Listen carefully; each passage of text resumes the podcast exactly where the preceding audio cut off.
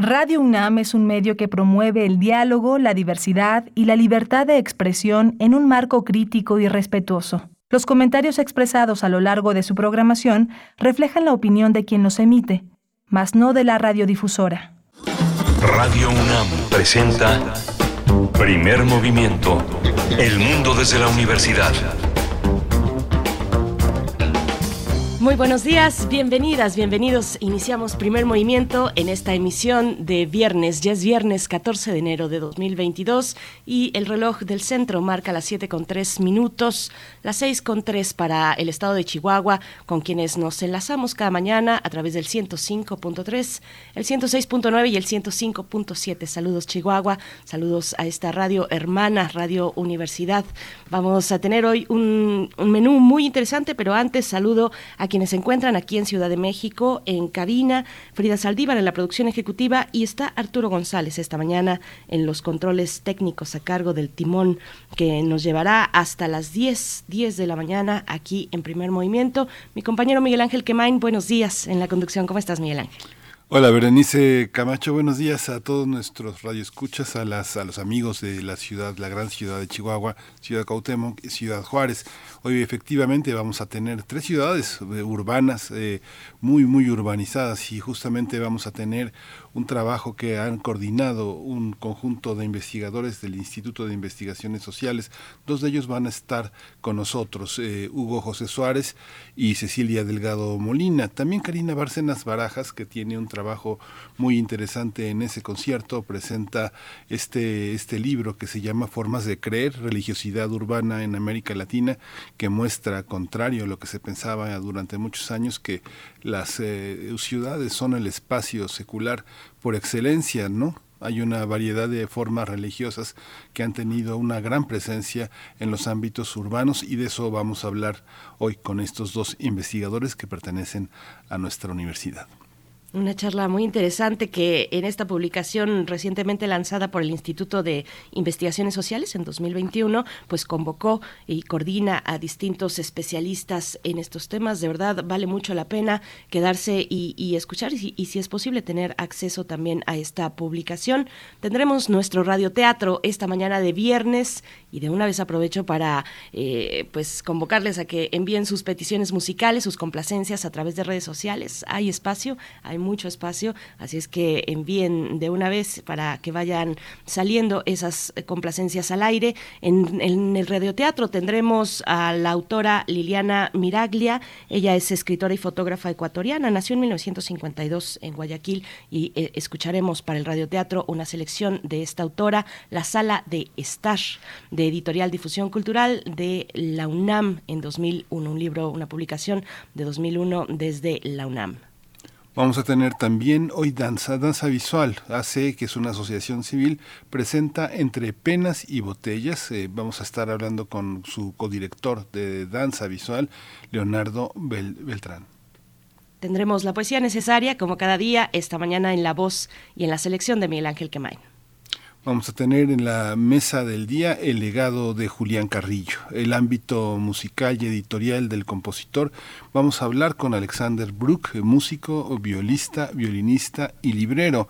Si se recuerdan, hablamos de Ciranda Libros, eh, justamente eh, forma parte de este proyecto de excelencia librera, musical, especializada. Y está también Guillermo Teo Hernández. Esta semana tuvimos a Guillermo Teo Hernández para, para hablar del curso que Bruno Bartra y él realizan, realizarán sobre las mujeres compositoras. Eh, eh, eh, Guillermo Teo Hernández es ingeniero y está dedicado a soportes sonoros, es un investigador de música de concierto y uno de nuestros grandes difusores de la música del mundo. Después de la mesa cerraremos con una temática coyuntural importante, eh, importante para, para la sociedad y por supuesto para una institución educativa y de investigación como es la UNAM. Nos acercaremos eh, con la doctora Kat Andrews, profesora investigadora del Centro de Investigación y Docencia Económicas, el CIDE, a la situación de esta institución frente al cambio de sus estatutos. Vamos a tener un comentario de la doctora ahora que llega pues este momento precisamente de poner a prueba el cambio de estatutos estatutos, pues tendremos su comentario hacia el cierre de nuestra emisión de hoy. Ustedes pueden enviar sus comentarios en nuestras redes sociales, arroba PMovimiento, estamos así en Twitter y en Facebook. Primer Movimiento UNAM. Feliz viernes. Vamos directamente con nuestra información sobre COVID-19, información cotidiana a nivel nacional, internacional y también cuestiones diversas de la UNAM. COVID-19. Ante la pandemia, sigamos informados. Radio UNAM. La Secretaría de Salud informó que en las últimas 24 horas se registraron 148 nuevos decesos, por lo que el número de fallecimientos de la enfermedad de la COVID-19 aumentó a 300.912. De acuerdo con el informe técnico ofrecido ayer por las autoridades sanitarias, en ese mismo periodo se registraron 43.523 nuevos contagios, por lo que los casos confirmados acumulados aumentaron a 4.257.776, mientras que las dosis de las diferentes vacunas aplicadas contra COVID-19 suman 153.673.555. Los casos activos estimados a nivel nacional por la Secretaría de Salud son 257.283. En información internacional, la Organización Mundial de la Salud advirtió que el coronavirus sigue siendo un virus peligroso y sobre los contagios récord causados por la nueva variante en todo el mundo, Bruce Aylward, asesor de la OMS, dijo que Omicron probablemente no será la última variante de la COVID-19. El especialista señaló que cuanto más circula el virus, más probabilidades hay de que surja una nueva variante más mortal. La OMS notificó la semana pasada más de 15 millones de nuevos casos en todo el mundo, aunque el número de muertes semanales por COVID-19 se ha mantenido estable desde octubre del año pasado. En noticias de la UNAM, la UNAM y Organización de las Naciones Unidas para la Educación, la Ciencia y la Cultura, la UNESCO, presentaron la recomendación sobre la ética de la inteligencia artificial, que tiene como uno de sus principales objetivos lograr que la inteligencia artificial, que avanza en diversos campos, sea un desarrollo científico que busque el bienestar general de la humanidad y no profundice diferencias e inequidades entre personas, cultura y países. La recomendación incluye varios capítulos orientados a la acción que abarcan género, desarrollo, cooperación internacional, medio ambiente y ecosistemas, salud y bienestar social, comunicación e información y educación e investigación. En recomendaciones culturales, Música UNAM invita a disfrutar de un recital a distancia con videos de música de cámara interpretados por los ensambles de la Orquesta Juvenil Universitaria Eduardo Mata, seleccionados para disfrutar obras de varios compositores a lo largo de la historia, los integrantes de dichos ensambles interpretarán obras de Jan Dismas Selenka, Johannes Brahms y Paul Casals. La transmisión se realizará mañana sábado 15 de enero a las 6 de la tarde a través de las plataformas de YouTube, Facebook, Twitter e Instagram. Quédense en primer movimiento. Escuchamos de Genesis Land of Confusion, dedicada a Miguel Ángel Gemirán. Escríbenos a través de Twitter arroba PMovimiento y envíanos tu complacencia musical.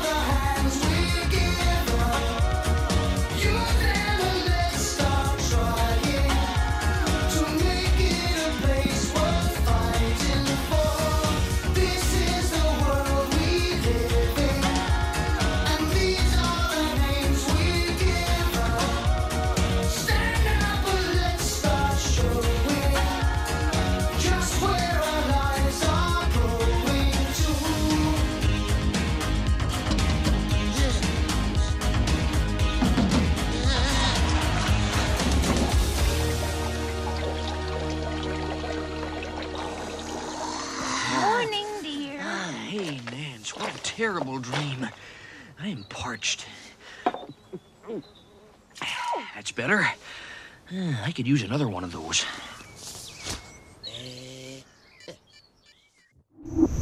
Primer movimiento. Hacemos comunidad en la sana distancia.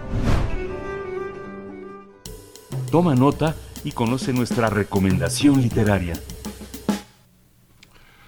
Formas de creer en la ciudad es un libro editado por el Instituto de Investigaciones Sociales de la UNAM que tiene como objetivo analizar la experiencia urbana así como la religiosa a fin de comprender su completa y su compleja interacción. Los coordinadores de esta publicación son Hugo José Suárez, Karina Bárcenas Barajas y Cecilia Delgado Molina. Además, colaboraron más de 25 especialistas, entre ellos Patricia Arias y Jonathan Calvillo. Sí, justamente mediante un análisis de la geografía de ciudades como Argentina, Brasil, España, Estados Unidos y Francia eh, y México se establecen múltiples coordenadas analíticas en torno al espacio público en medio de una ciudad industrial que abarca las periferias, el barrio y la frontera formas de creer en la ciudad pone en juego las identidades, la memoria y las ciudadanías eh, en distintas escalas especiales, considerando tanto la permanencia como la desafiliación religiosa. Eh, formas de creer en la, en en la ciudad eh, plantea diferentes formas de hacer frente a contextos de vulnerabilidad, precariedad o exclusión a causa de la migración, la violencia o el género. A partir de, esta publicación del Instituto de Investigaciones Sociales de la UNAM, vamos a tener una charla esta mañana sobre religiosidad urbana y nos acompaña, nos acompaña en este momento mm, la doctora Cecilia Delgado. Ella es doctora en Ciencias Políticas y Sociales por la UNAM. Sus áreas de especialidad se concentran en la sociología de la cultura, religión y política y violencias. Doctora Cecilia Delgado, gracias por estar en esta mañana con la audiencia de Primer Movimiento. Muy buenos días.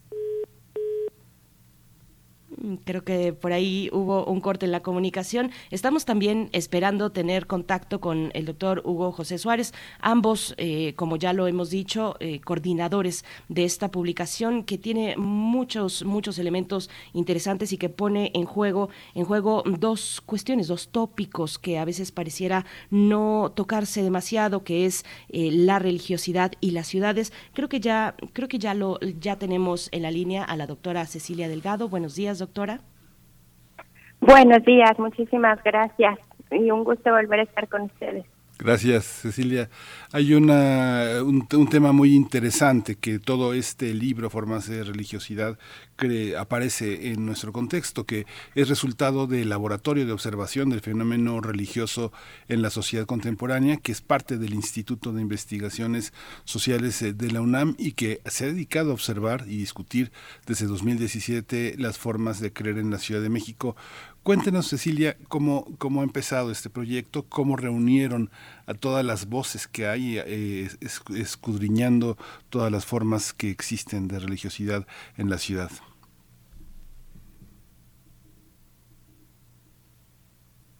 Adelante, doctora Cecilia Delgado, ¿nos escucha? Nosotros no, no estamos escuchándola en este momento. Pues creo que vamos a, darle eh, un poco más de tiempo a la producción para que pueda eh, tender una comunicación con la doctora Cecilia Delgado. Bueno, en esta, en esta publicación que, bueno, parte de eh, la colaboración, como decíamos, de más de 25 especialistas donde se tratan elementos de territorio y fe, por ejemplo, eh, también la religión en situaciones de movilidad y marginalidad en ámbitos urbanos, igualmente las formas de fe en la ciudad y, no solamente se concentra en, en nuestro país, sino a lo largo de la región latinoamericana. Vamos a ver si ya tenemos oportunidad ahora sí en firme con la doctora Cecilia Delgado. ¿Nos escucha? No se escucha, parece. No, no. Pues no, no los tenemos, no los tenemos por acá, Miguel Ángel pues acelerar para que no se nos vaya el tiempo por ahí a, la producción y que no perdamos el tiempo porque son muchos los elementos los elementos eh, que aborda esta publicación eh, incluso la espiritualidad y los círculos femeninos por ejemplo en algunas zonas de la Ciudad de México. Se concentra en una en, en uno de sus capítulos en uno de sus apartados en Ciudad de México la capital del país pero de nuevo pues acude a muchos otros territorios la territorialidad y la fe es eh, finalmente los dos elementos que confluyen en esta publicación, Miguel Ángel. Sí, justamente la importancia de la urbanización y la experiencia religiosa empezó en los años 90 junto con eh, trabajos que coincidieron de eh, Jean-Pierre Bastián y Parker, eh, Christian Parker, un alumno de Jutart que empezaron a trabajar sobre el tema. Mucha gente recuerda, quienes tuvimos oportunidad de conocer en esos años a Jean-Pierre Bastián, él trabajó sobre el protestantismo en México y en los últimos años pues los estudios sobre el tema han sido muy muy amplios. En el caso de las investigaciones en México han fluido a través de encuestas, es aparentemente muy básico, pero es el tema de construir evidencias, de construir preguntas y problemas de investigación que puedan ser eh, válidos, que tengan una validez etnográfica, que se focalicen en todos estos grupos específicos eh, que están en nuestras urbes, que en el caso de nuestra ciudad tiene un enorme repertorio de temas indígenas. Y el tema, que es uno de los temas que, que tú conoces, Berenice, y que has trabajado, es el tema de la diversidad y cómo los grupos, como la también cómo las mujeres han hecho más eh, suya la ciudad, no solo a través de la protesta, sino de la organización eh, de, de, aspectos que tienen que ver con la vida doméstica, con maternar, que es una parte fundamental, la vida de la seguridad en las ciudades que tiene que ver con los grandes conjuntos habitacionales, los parques, las partes eh, de, llegada y entrada y salida de las escuelas, en fin, toda una serie que tiene que ver con este aspecto. Por supuesto. Y, bueno, vamos a, según nos comenta la producción, vamos a dar paso a nuestro radioteatro para no eh, irnos en comentarios aquí entre nosotros dos, Miguel Ángel, y después tener la oportunidad eh, de, utilizar ese tiempo con nuestros invitados. Vamos a escuchar el radioteatro. Les proponemos hacer este cambio repentino. Eh, está a cargo de Liliana Miraglia, ya lo comentábamos al principio, escritora y fotógrafa ecuatoriana de Guayaquil. La sala de es el título de esta propuesta, una publicación de difusión cultural de la UNAM en 2001. Vamos con el radioteatro. Cuando cuentes cuentos, recuerda los de primer movimiento. Difusión Cultural México UNAM 2001.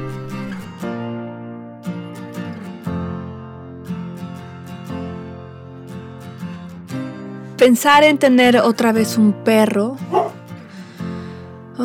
se convirtió en uno de los pasos más difíciles que nuestra familia se hubiera atrevido a dar. Pues por motivos más o menos serios. Y digo dignos de ser tomados en cuenta, pero además creo yo, aunque parezca absurdo, porque habíamos acabado de alfombrar la sala de pared a pared.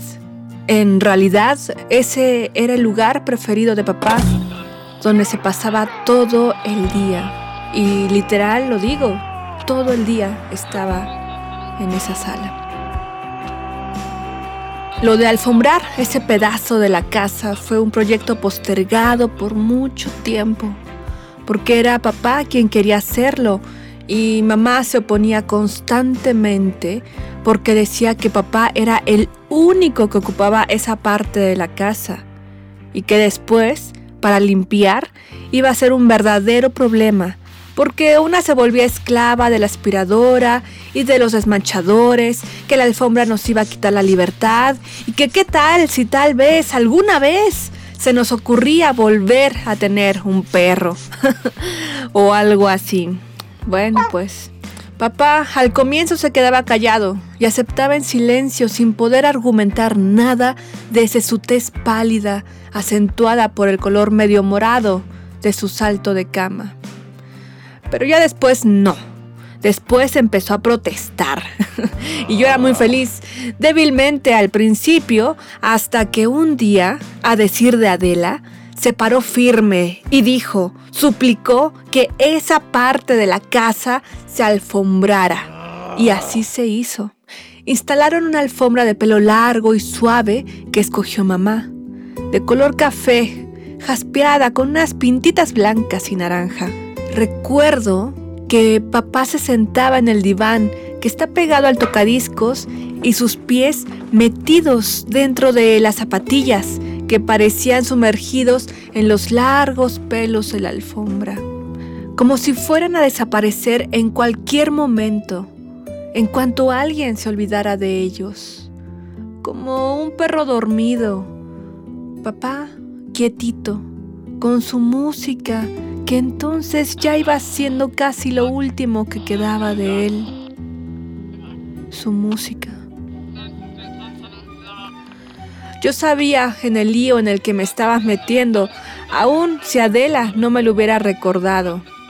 El comentario de mamá sobre la alfombra y el perro me hacía pensar, y no porque fuera tan importante, sino porque a mamá yo siempre la conocía así, discutidora, impositiva y temática, siempre queriendo decir la última palabra de todo, pero además tratando siempre de culpar a los demás de sus fracasos.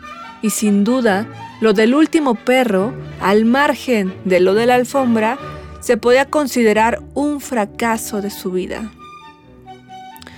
Recuerdo que antes de ese perro habíamos tenido otros que no se habían quedado mucho tiempo. A todos criticaba, les encontraba un defecto o algo por lo cual avergonzarse. El más reciente fue Doggy.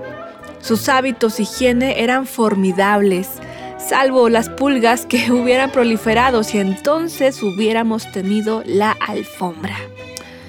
Era un perro ejemplar.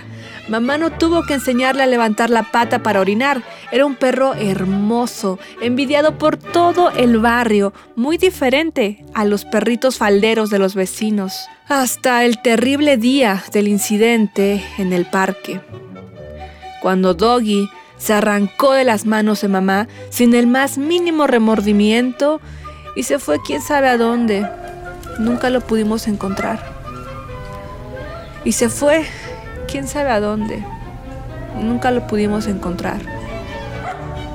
Sin embargo, a mí las perfecciones de mamá no me importaban mucho.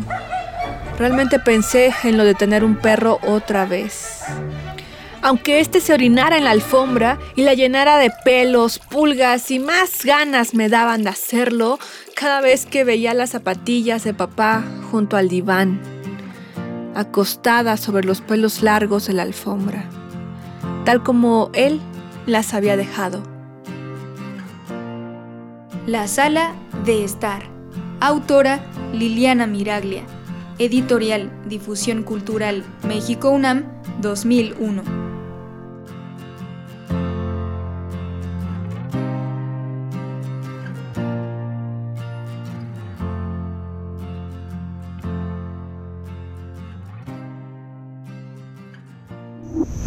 Primer movimiento. Hacemos comunidad con tus postales sonoras. Envíalas a primermovimientounam.gmail.com Ya estamos de regreso eh, después de este radioteatro que se nos mete en el ojo, como dice Violeta Berber, eh, que lo escuchó esta madrugada. Eh, ya estamos, ya estamos con contacto con Hugo José Suárez. Está, él está en La Paz, en Bolivia. Estamos en un enlace que siempre se complica, pero bueno, Hugo José, buenos días. Buenos días, muchísimas gracias, Berenice, Miguel Ángel y por la entrevista y la oportunidad de poder estar con el auditorio de primer movimiento. Lamento las cuestiones técnicas, pero bueno, así, así nos tocó, pero aquí estamos eh, a la orden, pues. Gracias. El Laboratorio de Observación del Fenómeno Religioso en la Sociedad Contemporánea es el origen de todo esto. Le preguntábamos a, eh, a Cecilia Delgado sobre eh, cómo ha modelado el trabajo en el laboratorio, la observación y la discusión desde 2017 para dar origen a un libro como este tan complejo, tan complejo y sobre todo tan útil en el marco de, de esta pandemia que obliga a replantear muchos temas en la forma, en las formas de creer, sobre todo en las ciudades. Cuéntanos, Hugo José. Sí, exactamente. Mira, el eh, proceso, digamos, del libro fue un proceso muy, eh, muy lindo y vale la pena tomarse un poquito, unos minutitos para explicar de dónde nace esto, porque efectivamente eh, con Cecilia y con Karina Bárcenas, los tres fundamos ya en el 2015, me parece, un eh, laboratorio de observación eh, del fenómeno socioreligioso eh, que de ahí desde el instituto, que lo dedicamos eh, cada año a un tema distinto. Y la idea era precisamente que podamos, en México, bueno, hay una serie de personas que trabajan la cuestión religiosa y está muy bien porque se ha convertido en uno de los polos donde hay una serie de publicaciones, grupos y especialistas. Y un poco la intención del laboratorio era cada año poner un tema distinto y discutir durante todo el año sobre un tema distinto que a nuestro entender era importante de debatirlo alrededor de la cuestión religiosa. Es así que eh, un año lo dedicamos a la cuestión eh, de género, eh, un año, el otro año lo dedicamos a la cuestión metodológica y un año lo dedicamos a la cuestión de la ciudad precisamente el 17, el 17, hace ya cinco años, como pasa el tiempo, fue el año que dedicamos a reflexionar alrededor del tema de la ciudad, ¿no? Y por eso es que luego salió este libro. Ya nos encontramos también con la doctora Cecilia Delgado, a quien anteriormente ya hemos, ya hemos eh, presentado. Eh, doctora, muchas gracias, nos escucha con claridad. Ahora sí, esperemos que lo logremos. Muchas gracias. Muy bien. Pues eh, Miguel Ángel, tú, tú hacías también esta, hay cuestión. Hay un aspecto, Cecilia, que bueno, desde 2017, como comenta Hugo José, tenemos la presencia de, estas, de estos especialistas hablando de la ciudad, pero uno de los temas que nos han asediado justamente es el tema de la diversidad, de la regulación de la moral sexual contemporánea que se ha expresado ya desde hace muchos años a través de marchas, de participaciones de colectivos. La marcha homosexual ha sido uno de los espacios más, más, más, más visibles, pero desde ese mítico ya 8 de marzo M, donde las mujeres eh, suspendieron la jornada laboral para tener otro tipo de presencia, después una enorme presencia en las calles. ¿Cómo lo observamos? ¿Estas, estas son también formas de creer, Cecilia? Sí, por supuesto, son formas de creer en la ciudad también. Eh, particularmente en este libro del que hoy charlamos no tenemos ese abordaje porque justamente como decía Hugo José, en el laboratorio dedicamos un año especial eh, a las formas de creer en la ciudad y a partir de estas reflexiones surgió que el siguiente año nos dedicamos a, reflexionar sobre el tema de religión, género y diversidad sexual y estas interacciones, que es de hecho un tercer libro que, que ha salido producto de estos diálogos en el laboratorio, donde de manera particular se abordan estas intersecciones. Pero por supuesto que digamos, la experiencia urbana y la diversidad en general que implica la experiencia urbana cruza también los temas sobre diversidad sexual y de género. Me gustaría preguntarles, preguntarle, doctor Hugo José Suárez, ¿de qué hablamos cuando hablamos de religiosidad en sus distintas expresiones y en esta relación con, con, con lo urbano?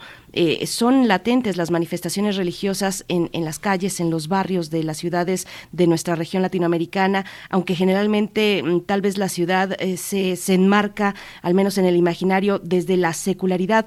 Cuéntenos un poco de qué, de qué hablamos cuando hablamos de religiosidad, de un fenómeno tan amplio y con tantas expresiones. Sí, muchas gracias, Berenice. Precisamente eh, ahí está un poquito el, eh, parte de la tesis de fondo, digamos, del libro, ¿no? Eh, de alguna manera, lo primero lo decían ustedes en la introducción y hay que volver a, a eso. el tema, digamos, de la ciudad y el tema de la religión son dos temas que están en el corazón de la sociología, ¿no? Ese es el primer dato. O sea, la religión, recordemos a nuestros clásicos de la disciplina, eh, empiezan finalmente la reflexión sobre eh, la sociedad y difundan, digamos, la sociología, eh, analizando el tema de la cuestión religiosa y el rol que iba a jugar la cuestión religiosa. Y a la vez también el tema de la ciudad está en el corazón desde el principio de, este grupo, este colectivo de personas que dicen que hay que, hay que entender la, la, sociedad de distinta manera y fundan la sociología. Lo interesante es que precisamente de alguna manera había una tesis que fue, eh, digamos, rebatida, que este, parte, digamos, del, del, libro tiene que ver con eso, que se creía un poco que la ciudad iba a ir a... Eh, conformarse como un espacio donde lo religioso se iba a secularizar cada vez más y por lo tanto iba a ser menos, eh, menos importante, digamos, la cuestión religiosa en eh, la vida urbana. Y lo que los datos nos han dado, lo que nos han mostrado es todo lo contrario. Más bien, y ya lo decíamos, digamos, a partir de esos textos, en el caso latinoamericano de Bastián y de eh, François Autar, pero eh, nos han mostrado, digamos, los textos que en el fondo la ciudad se convierte en un laboratorio de experimentación de lo religioso, donde lejos de eh, sustituirse por un pensamiento, digamos, eh, de otro tipo, que, en el cual lo religioso ya no juegue un rol fundamental, se convierte también en un laboratorio de experimentación y de diversidad. Lo decía Cecilia ahora precisamente eh, en el tema de, las feminidades, por ejemplo, dentro de, la ciudad, que es parte, digamos, de esa experiencia. Y a la vez tenemos una serie de posibilidades de combinación que eh, que, surgen precisamente en el ámbito urbano.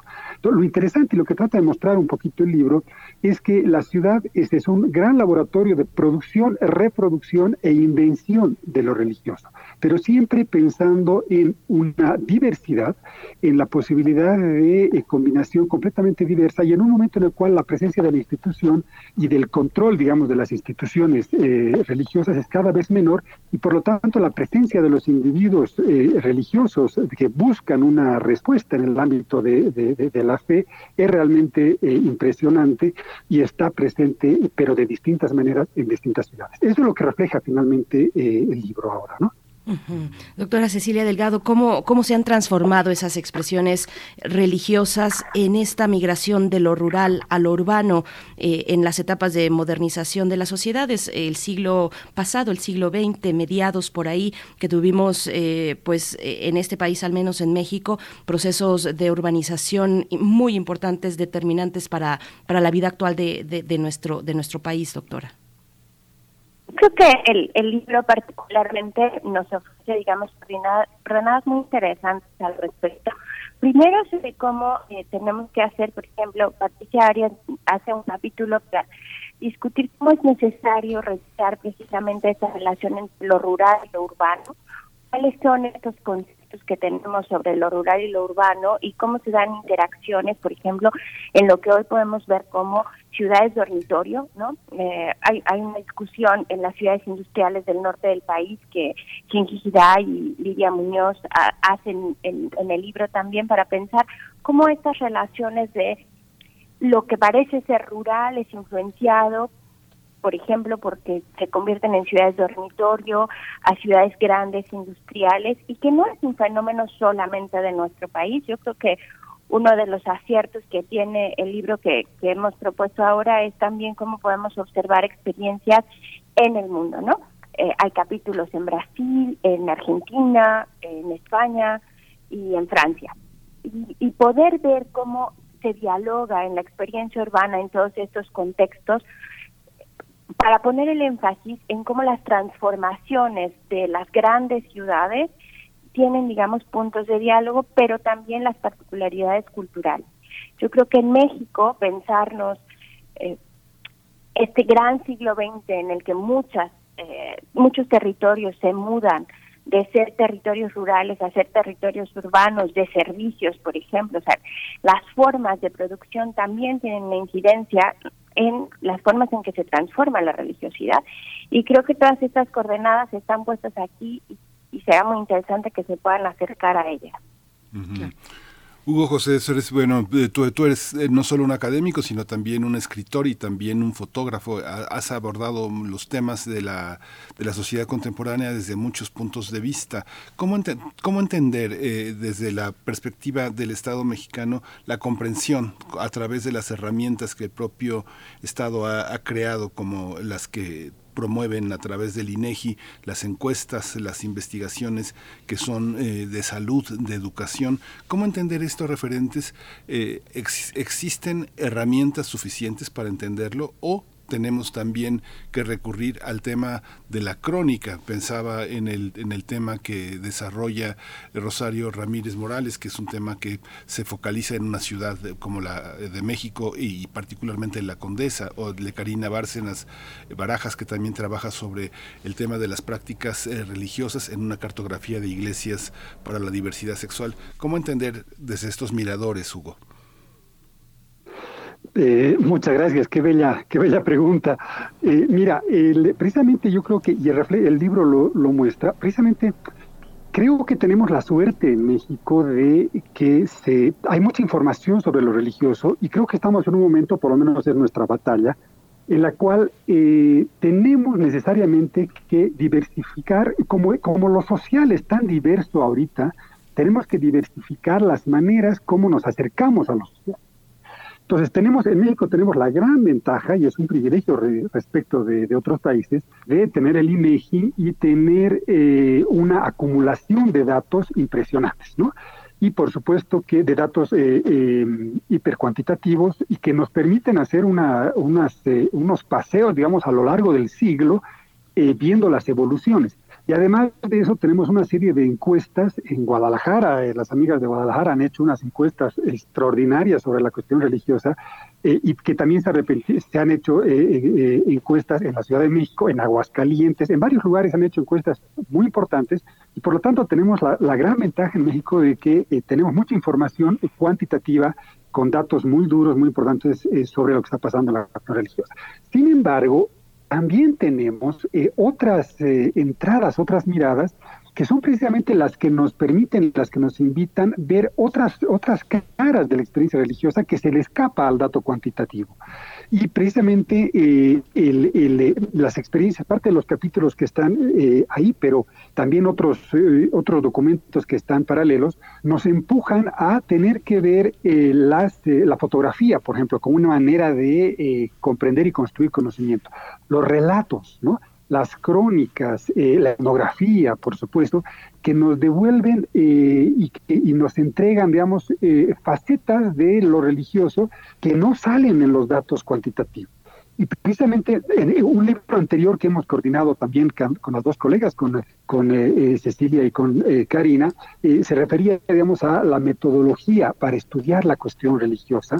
Y en esas metodologías veíamos, pues, que, que, era una, una, una, una oportunidad y una exigencia, digamos, de lo social de sacudirnos de las formas más tradicionales y a la vez experimentar con otras formas que también nos dan las, el, rostro de lo religioso, particularmente en lo urbano. En el libro hay eso, hay por ejemplo un capítulo que también es, fabuloso, que nos habla de eh, los... Eh, de los marcajes de la ciudad a partir de estas pequeñas capillas que están regadas en distintos barrios y que ahí hay una descripción y tiene fotografías que nos muestran realmente cómo la, la gente se va relacionando con esos pequeños espacios que son condensaciones de eh, fe eh, que son realmente muy importantes y que son particularmente urbanas. Entonces, en verdad, eh, creo que ese es otro, otro de los valores que tiene, que tiene este texto, que nos diversifica y nos obliga a entender lo religioso desde las distintas expresiones, desde las distintas formas. ¿no? Cecilia Delgado, hay una cartografía también de las ciudades en el interior del país. ¿Cómo observar, no sé, si uno se pone en la plaza principal donde está el reloj en Pachuca, o en Aguascalientes, o en Puebla, o en la macroplaza de Monterrey, uno observa personas que del mismo sexo que se besan, que se dan la mano, hombres o mujeres, eh, indígenas que venden ciertas eh, cuestiones, algunos que venden cuestiones de verdulería, pero otros de, eh, que son cosas que son contrastantes, mal vistas o no, prohibidas o no tácitamente en los discursos urbanos. ¿Cómo, cómo encontramos las ciudades en el interior del país? ¿Cuál es lo urbano que se discute, que se permite, que, que tiene lugar en nuestro, en nuestro territorio? Yo creo que un, un, un concepto que a mí me gusta mucho que discute el libro en uno de los capítulos es cómo hay que repensarnos estas categorías dicotómicas de lo sagrado y lo profano o de lo secular y lo religioso. Y en estos espacios públicos, digamos, es un espacio privilegiado para observar cómo esta clásica dicotomía se pone en discusión y cómo en las prácticas de las personas, en las prácticas cotidianas, estas divisiones no están tan claras como queremos, digamos, conceptualizarlas en algunas de las cosas. Y creo que justamente lo que ahora decía Hugo José forma parte de cómo nos repensamos estas categorías para observar mejor ¿no? Y, poder capturar esto que tenemos al combinar distintas maneras de mirar.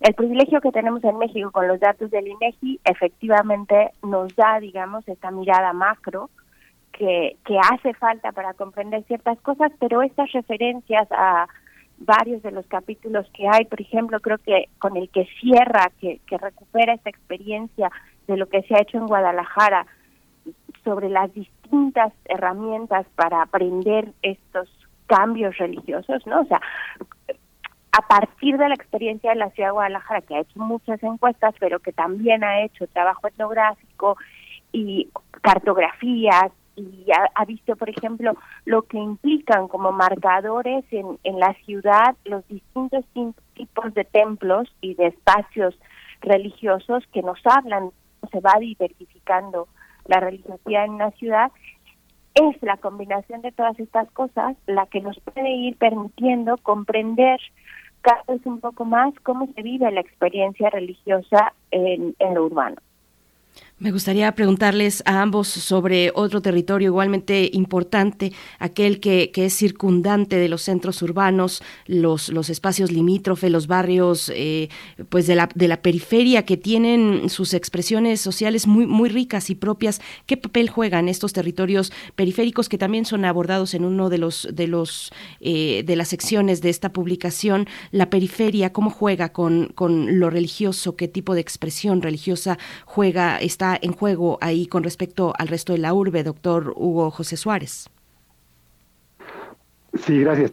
hay un capítulo ahí que es muy bonito, eh, donde un compañero argentino, eh, Aldo Almejeiras, hace eh, un análisis de la periferia en, en, Buenos Aires y precisamente habla de cómo los bolivianos se, se, instalan, digamos, en la periferia y las prácticas religiosas. Eh, una de las experiencias urbanas tiene que ver con que la migración, particularmente si pensamos en el caso mexicano, si pensamos eh, a partir de los 60, 70, 80, que es el, gran boom de la migración, digamos, a partir de los 50, 60, que eh, donde se instalan dominantemente, preponderantemente los sectores que llegaron a la ciudad y que las dinamizaron y que explotaron en términos demográficos las ciudades, precisamente en las periferias, ¿no? Y esa llegada a las periferias, que curioso, digamos, tres décadas después se convierten en los centros, o sea, Coyoacán, digamos, pasó de ser eh, la periferia a ser uno de los centros de la ciudad de, México, o más bien de las ciudades que, que, empiezan a tener muchos centros, dejan de, deja de tener solamente un, un, único centro y se conviertan en, en, ciudades con muchos centros, y lo que eran periferias se convierten en, en, centros, digamos, de, de las ciudades. Es un fenómeno eh, interesantísimo. Pero precisamente en esas, en esas periferias es donde se instalan, o en el caso, digamos, histórico eh, de la Ciudad de México, se instalaron eh, los migrantes que llevaron a sus, sus formas religiosas, pero que no llegaron a instalarlas, a reproducirlas de manera eh, automática, sino que precisamente llegaron a interactuar con la vida urbana. Y suceden fenómenos muy interesantes. Hice un estudio ahí que lo disfruté mucho, que se llamó Creyentes Urbanos, sobre la colonia Jusco que precisamente en los 60, 70 era el sur de la Ciudad de México y donde no había más que piedras y alacranes y serpientes. Y que ahí es donde llegan eh, los migrantes eh, internos con sus propias formas religiosas y lo interesante es que mantienen una especie de tensión, si quieren, eh, tensión creativa, si quieren, entre el vínculo con el lugar de origen, pero a la vez las exigencias de la nueva ciudad.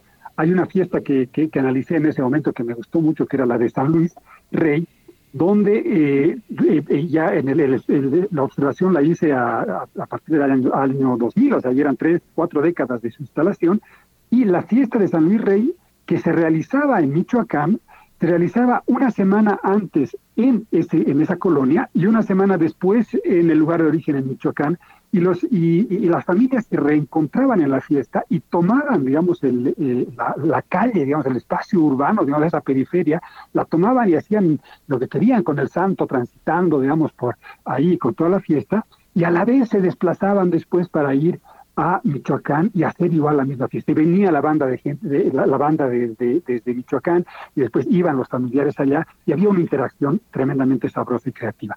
Entonces, efectivamente, las periferias son los lugares en los cuales se instalan en una primera instancia y después esas se, se integran de una manera hiperfluida, dinámica y creativa, generando nuevas formas eh, religiosas.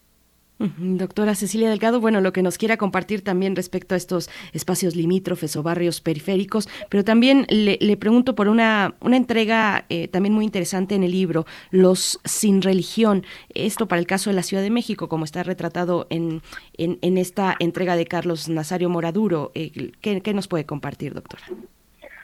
Bueno, primero, eh, sobre este tema de la marginalidad y los espacios periféricos, yo creo que un eje que encontraremos en varios de los capítulos que, que tiene el libro es los efectos de esta diversificación con los procesos migratorios. no Hay también un capítulo, por ejemplo, sobre Tijuana como ciudad eh,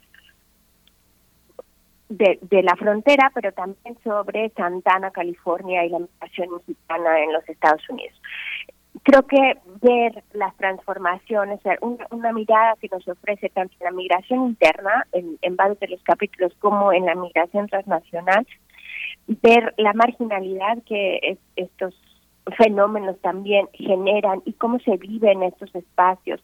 Las transformaciones religiosas son, son un, un acierto importante que podemos encontrar en, en los capítulos que se abordan en el libro que resultarán sin duda interesantes. Por supuesto que cuando hablamos de, religión eh, solemos solamente quedarnos pensando en los creyentes, ¿no? Y uno de los capítulos justamente en lo que hemos querido discutir es qué pasa también con las personas que se identifican como sin religión y que bueno, hoy en día hay muchos estudios también que estamos hablando de poder distinguir esta categoría de una manera más fina. Tenemos que voltear a ver a la gente que hoy no se identifica y que diferencia, digamos, entre pensar un auge de espiritualidades nuevas que tenemos hoy con gente que no se identifica particularmente con una religión o que se identifica como agnóstico, como ateo y que efectivamente transforma, digamos, eh, el, el escenario religioso que tenemos, poder observar esta categoría con mucho más cuidado. Este capítulo, en, particularmente para la Ciudad de México, nos ofrece esta mirada, pero también nos abre a esta discusión en la que tenemos, digamos, como, como estudiosos del fenómeno religioso que profundizar, ¿no? ¿Quiénes son y en qué creen quienes se identifican como sin religión?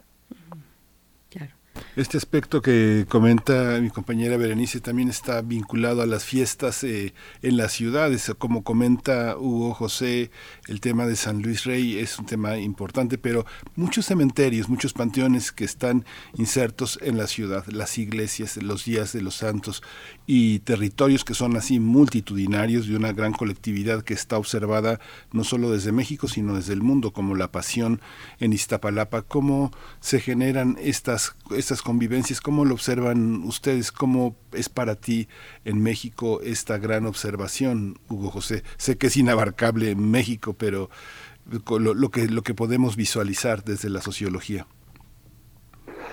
Sí, mira, yo diría que eh, lo que tenemos es eh, eh, la, la, experiencia, digamos, del Día de Muertos, la experiencia, de hecho ahorita hay unas colegas que también están trabajando la experiencia del Día de Muertos en la pandemia, por ejemplo, ¿no?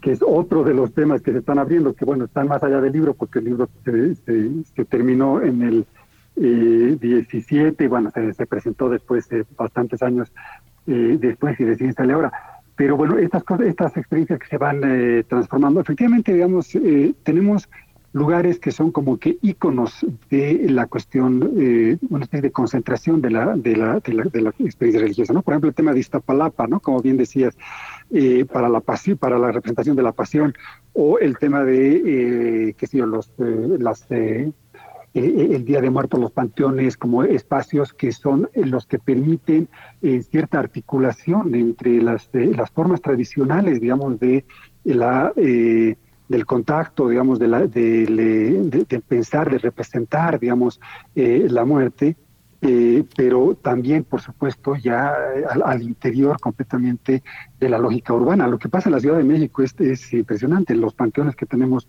al interior de, las, de la ciudad eh, y cómo se van llenando los panteones alrededor de las eh, grandes autopistas y de las construcciones, lo más moderna que hay, ahí, que, ahí lo que tenemos en, en, eh, en Coyoacán, la, la, tremenda construcción que se acaba de hacer, y al lado está el cementerio, ¿verdad? Que en el Día de Muertos se llena, digamos, de esa tradición. Entonces, ese, ese tipo de, de convivencias entre una sociedad que está montada en la hipermodernidad, digamos, eh, tratando de buscar y de participar de eh, las dinámicas eh, tecnológicas y culturales que están completamente en relación, digamos, con el mundo, de lo último que está sucediendo en términos de tecnología y de economía y de vinculación mundial, conviven de manera directa y articulada e incluso relativamente fluida, o sea, no necesariamente en contradicción, con estas expresiones culturales que están ahí presentes y que por suerte no han sido aplanadas por el paradigma urbano moderno, digamos, que hubiera podido ser una una perspectiva, como sucedió, digamos, en otros lugares, ¿no? que la, perspectiva urbana eh, aplanó o simplemente inventó, porque no había nada, eh, inventó una lógica, digamos, eh, urbana y que, que, se llevó a todo. ¿no?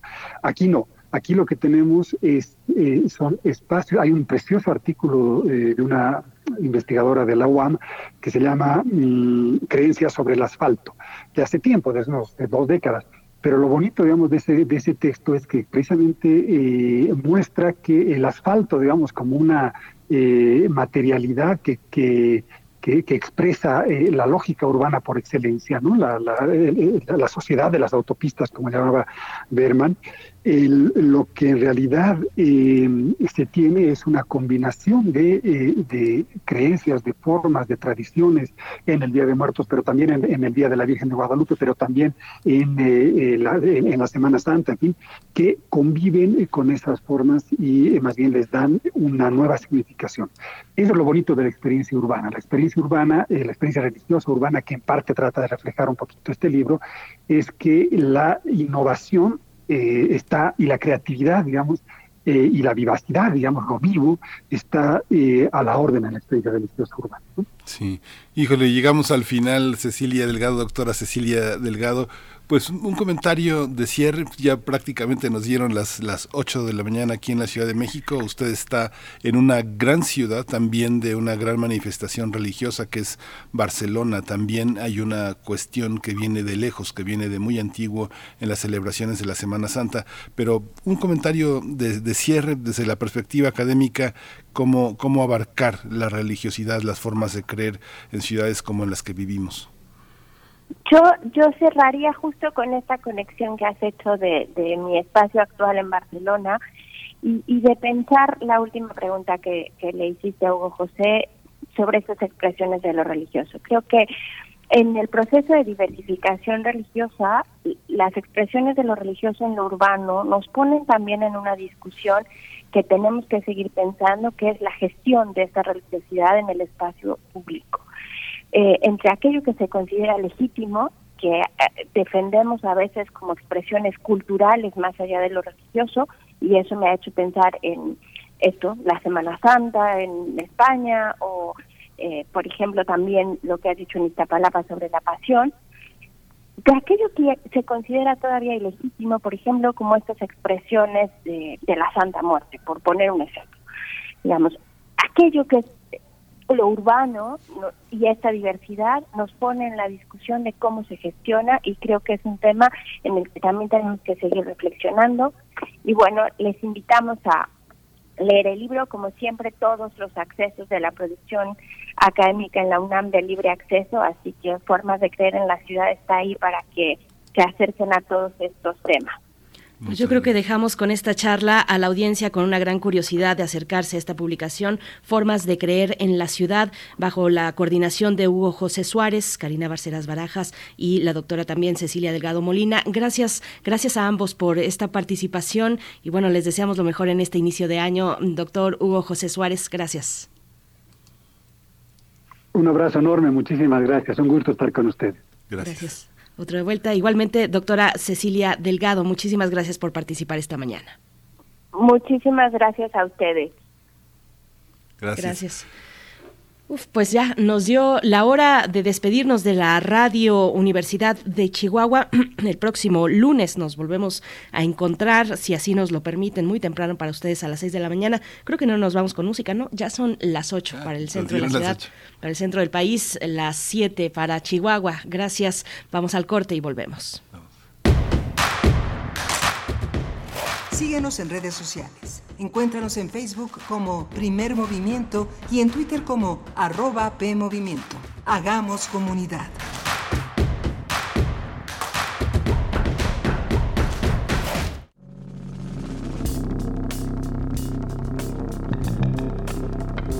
Prisma RU. Relatamos al mundo.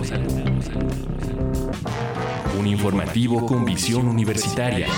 Noticias, análisis, debate. Prisma RU. Conduce Deyanira Morán.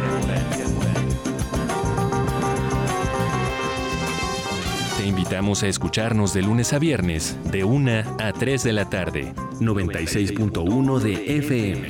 Radio UNAM. Experiencia sonora.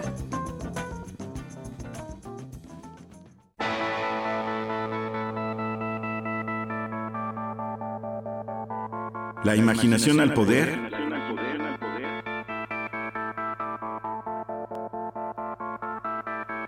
Cuando el rock dominaba el mundo.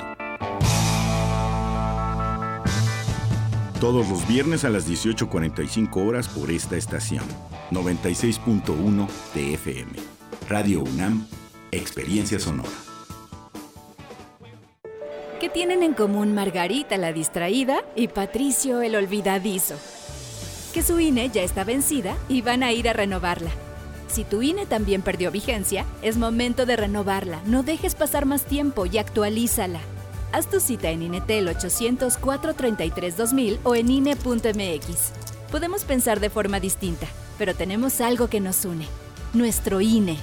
¿Mi INE? Nos une. A negativo. Murió por sobredosis de heroína. O positivo. Murió de un infarto causado por cocaína. B negativo. Murió al chocar en anfetamina. A B positivo. Murió por sobredosis de plomo al traficar. No importa qué droga química te metas, de todas formas te destruyes. Mejor métete esto en la cabeza. Si te drogas, te dañas. Si necesitas ayuda, llama a la línea de la vida, 800-911-2000. Para vivir feliz, no necesitas meterte en nada. Gobierno de México. Vamos a tomar las ondas con la misma energía con que tomamos las calles. Vamos a desmontar los armarios.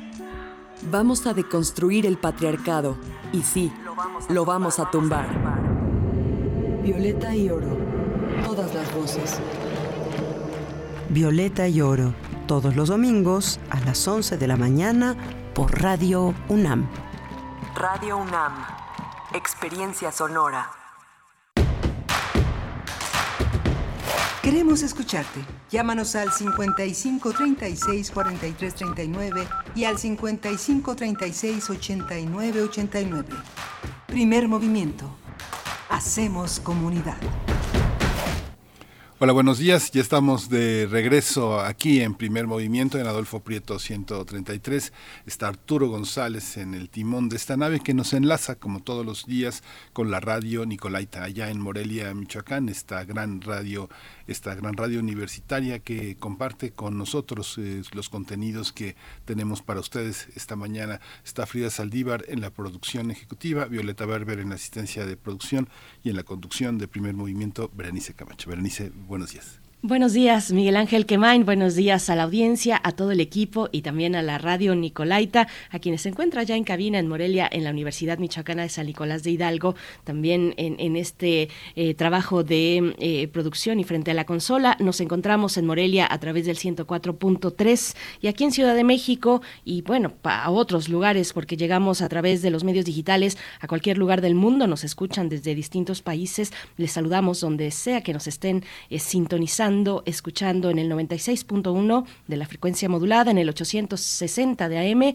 y en www.radio.unam.mx. Venimos de una conversación muy interesante. Yo creo que nos quedamos orbitando en, temáticas pues que se desdoblan en una gran diversidad de posibilidades cuando se trata de eh, acercarse a la religiosidad urbana en, nuestros países, en nuestras ciudades, en América Latina, que es eh, el, objetivo de esta publicación que se lanza a través del Instituto de Investigaciones Sociales de la UNAM, de la cual acabamos de conversar con dos de sus artífices, de sus coordinadores, el doctor Hugo José Suárez y la doctora Cecilia Delgado Molina. También coordina eh, la doctora Karina Bárcenas Barajas y pues tenemos varios comentarios en la audiencia, Miguel Ángel, en redes sociales. Nos dice Óscar Isidro Bruno, la secularización es un mito de la modernidad, con lo cual a través de la noción de laicidad en México se ha retrasado la reflexión y el estudio de lo religioso, dejando el tema en manos de unos cuantos o peor, en manos de la derecha. Es interesante cómo lo plantea Óscar Isidro, gracias por, por tu participación. Y bueno, así tenemos también José Ramón Ramírez nos dice, recordé a Claudia Lobnitz, habla de la transformación de las subjetividades y cómo lo sagrado vuelve a recuperarse en la veneración de la Santa Muerte bueno, nos pone ese ejemplo y, bueno, nos quedamos con muchos, mm, con muchos temas pendientes en esta, en esta lectura. Por ejemplo, hay un capítulo sobre el pluralismo de creencias o la diversidad espiritual que se da en los, eh, en, los centros urbanos. Ahí está la publicación disponible, como, eh, como ya lo mencionaba la doctora Cecilia Delgado, disponible para quien se quiera acercar. Pero bueno, también ahora que eh, se mencionaba a la Santa Muerte, eh, pues reflexionar en cómo esos marcadores de lo sagrado, esos altares que podemos encontrar al paso cuando recorremos las ciudades, pues ahí están, ahí están vibrantes y vigentes. Yo me quedé pensando, por ejemplo, en que los uno puede encontrar en los centros penitenciarios. Yo he dedicado una parte de, pues de, mi estudio, de, mi profesión, también a acercarme a centros penitenciarios y ahí dentro donde es, digamos, eh, un, un, espacio regido, entre comillas, por el Estado en su casi en su totalidad, o eso al menos en teoría, pues ahí encontramos también estos altares, estos marcadores de lo sagrado, no necesariamente con el tema de la Santa Muerte, pero sí hay, sí hay algunos bastante impresionantes con ese eh, tema específico, pero, pero podemos encontrar una gran diversidad también de eh, expresiones religiosas dentro de estos lugares donde las personas están privadas de su libertad y donde rige eh, el Estado, eh, supuestamente. Entonces, bueno, compártanos sus, comentarios. Es muy grato poder recibirles, Miguel Ángel. Sí, qué interesante, muy comentarios muy el de Oscar Isidro me, me, parece verdaderamente interesante porque finalmente es cierto, coincido totalmente con él. Hay una visión de la derecha que nos ha, hecho creer que la laicidad o la secularización forman parte de, como de un proceso, pero también hay una cuestión prohibitiva. Eh, no es lo mismo ver eh, a dos mujeres abrazadas, besarse, tomadas de la mano, a dos hombres eh, en el acceso, tener a, hierbas, a la arbolaria, cuando uno va a mercados y te dicen despectivamente, no, yo soy verdulera, no soy hierbera, esos son las brujas y todo esta manera de conceder el tatuaje, la discriminación a personas que usan tatuajes o que traen el cabello pintado de otro color o que usan otro tipo de vestimenta como el color negro, por ejemplo, todas esas formas de discriminación son en verdad formas de creer, ¿no? Así es, pues bueno, seguimos recibiendo sus comentarios a quienes nos dan los buenos días también. Bueno, R. Guillermo dice cuáles son los motores, pregunta cuáles son los motores del avance del protestantismo anglosajón a costa del catolicismo europeo. Es una pregunta que eh, lanza R. Guillermo, pues para abrir o continuar con esta conversación eh, a través de sus comentarios. Vamos a ir con música una complacencia musical. Pero antes, bueno, por supuesto, comentar lo que viene para esta hora. En unos momentos más estaremos con Leonardo Beltrán, quien es codirector de Danza Visual AC y presenta esta compañía eh, la obra Entre Penas y Botellas, que tendrá dos únicas funciones en el Teatro Bar El Vicio en Ciudad de México. Y bueno, estaremos hablando al respecto. Es eh, una obra que involucra teatro, danza y música de mariachi en vivo. Eh, y, bueno, tiene participación del tenor Rogelio Marín, del barítono Ahmed Liébanos, en esta que es una obra interdisciplinaria. Vamos a tener los detalles de Entre Penas y botellas, luego de esta complacencia musical que es para Alfonso de Alba Arcos, nuestro ciclista radio escucha. Gary Glitter Rock and Roll es el título de esta canción.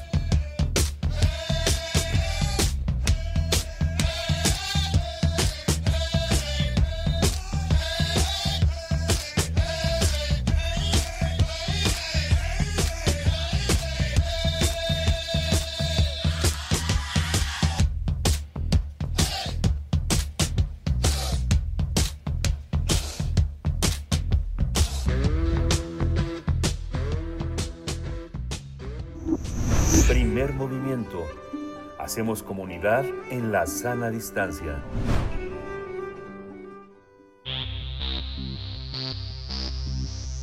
De festivales, ferias y más. Recomendaciones culturales. Danza Visual Asociación Civil presenta este fin de semana una obra interdisciplinaria entre penas y botellas, donde el tenor Rogelio Marín y el barítono Ahmed Liévanos ahí narran el encuentro de unos compadres en una cantina en el aniversario luctuoso de uno de ellos que se les adelantó. Se trata de un espectáculo de teatro, danza contemporánea y música en vivo que mezcla a, abrimos cita, lo trágico y lo cómico del humor negro mexicano en momentos de agravio, penuria y sin sabor. Uno de los propósitos de Entre Penas y Botellas es realizar una revisión a la idiosincrasia mexicana desde el machismo, la reacción hacia la muerte, la charrería y la calidez humana que caracterizan al mexicano. Cabe señalar que la compañía Danza Visual AC es beneficiaria del programa MEGA, México en Escena Grupos Artísticos, del Sistema de Apoyos de la Creación y Proyectos Culturales. Las funciones de esta tragicomedia se realizarán en el Teatro Bar El Vicio este viernes 14 de enero a las 9 de la noche y también el domingo, el próximo domingo 16 de enero a las 4 de la tarde. Los boletos se pueden adquirir a través de la página de Teatro Bar El Vicio y vamos a tener una plática, una charla, una conversación sobre esta tragicomedia que conjuga teatro, danza y música de mariachi y nos acompaña ya a través de la línea Leonardo Beltrán, el es codirector de Danza Visual AC, licenciado en Danza Clásica por la Escuela Nacional de Danza Clásica y Contemporánea de Limbal, licenciado en Gestión Cultural por la Universidad de Guadalajara, maestro en Teatro y Artes Escénicas y en Estudios Avanzados de Teatro por la Universidad Internacional de La Rioja. Muchas gracias eh, Leonardo Beltrán, por esta participación. Muy buenos días y feliz año. Muy buenos días, Berenice, Miguel Ángel, feliz año. Muchísimas gracias por abrir su espacio a nosotros. Estamos muy felices de estar acá. Muchas gracias, eh, Leonardo Beltrán. Hay una hay una eh, particularidad en la en el teatro Bar el Vicio que es la la concentración de una enorme diversidad en lo, escénico. Cuéntanos cómo, cómo está concebido este encuentro entre penas y botellas, cuál es la estructura para entrar eh, en, calor con la conversación. Claro que sí. a nosotros nos, nos, nos gusta en, en danza visual eh, buscar elementos que de alguna forma eh, nos lleve desde la interdisciplina hacia la inteligibilidad de los discursos escénicos. En ese sentido, sentimos una responsabilidad ontológica de ayudar en el desarrollo de públicos eh, ávidos y no ávidos de artes escénicas. La interdisciplina la entendemos como este dispositivo en donde buscamos, a través de diferentes recursos escenotécnicos, escenográficos, argumentativos, textuales, hipertextuales, corporales, mm, acercar al público a reflexiones escénicas de temas muy vigentes. Y pues es así como eh, esta, esta obra, bueno, esta obra es un poco ya, eh, se reestrena, porque además les cuento que esta obra la hicimos por allá del 2012 inició en el 2012 y ya saben que como todo producto escénico, como todo eh, obra artística, son, son, son, son ejercicios inacabados. Son ejercicios que se van robusteciendo con el tiempo, con la experiencia, con la vivencia, con las eh, esta parte de manifestaciones sociales en las que se en las que se están inmersos los, los creadores y en las que está inmersa la sociedad. Y entonces en este diálogo con la misma sociedad nos dimos cuenta que era pertinente traerla de vuelta. Traerla de vuelta porque justamente habla sobre, eh, como bien mencionaban en esta pequeña introducción que agradezco mucho, eh, temas, eh, y como mencionaba yo, temas, temas muy pertinentes en la actualidad, como es esta crítica a un simbolismo corporal heteronormado, eh, un, mundo en donde eh, cada vez eh, el, público, la audiencia, no solo de artes escénicas, evidentemente, están ávidos de reflexión política, una reflexión política con perspectiva de género. Y entonces hacerlo es hacer esto desde el andamiaje de, estructuras em, artísticas como el arte eh, escénico específico y desarticular los discursos eh, dogmáticos, eh, pues creemos que lo hace un poco más em, amable, si me permiten la palabra. Maestro Leonardo Beltrán, bueno, una obra que inicia en 2012 ¿Cómo, ¿Cómo se ha transformado esta propuesta? De 2012 a la fecha, pues muchas cosas han sobrevenido eh, en la sociedad, en el mundo occidental, por si lo puedo mencionar de esa manera, eh, se, se, ha afinado, digamos, la crítica al patriarcado. ¿Cómo ha navegado entre penas y botellas en todos estos cambios sociales, en esta eh, pues manifestación tan pujante que tiene, pues desde los feminismos hasta la diversidad en sus expresiones sociales? ¿Cómo ha navegado entre penas y botellas en estos tiempos. Muchas gracias, eh, Sí, justamente eh, nos embarcamos en una investigación, creación, eh, muy, muy consciente sobre justamente los feminismos. Eh, tuvimos otro tipo de creaciones artísticas una obra que, que, se llama Sinapsis y que acabamos de presentar en, en, el Teatro de Avanza y en el Teatro María Teresa Montoya, y que próximamente estaremos también presentándola eh, en, en, Sinaloa y en Colombia, y eh, que hablaba justo de una perspectiva de la mujer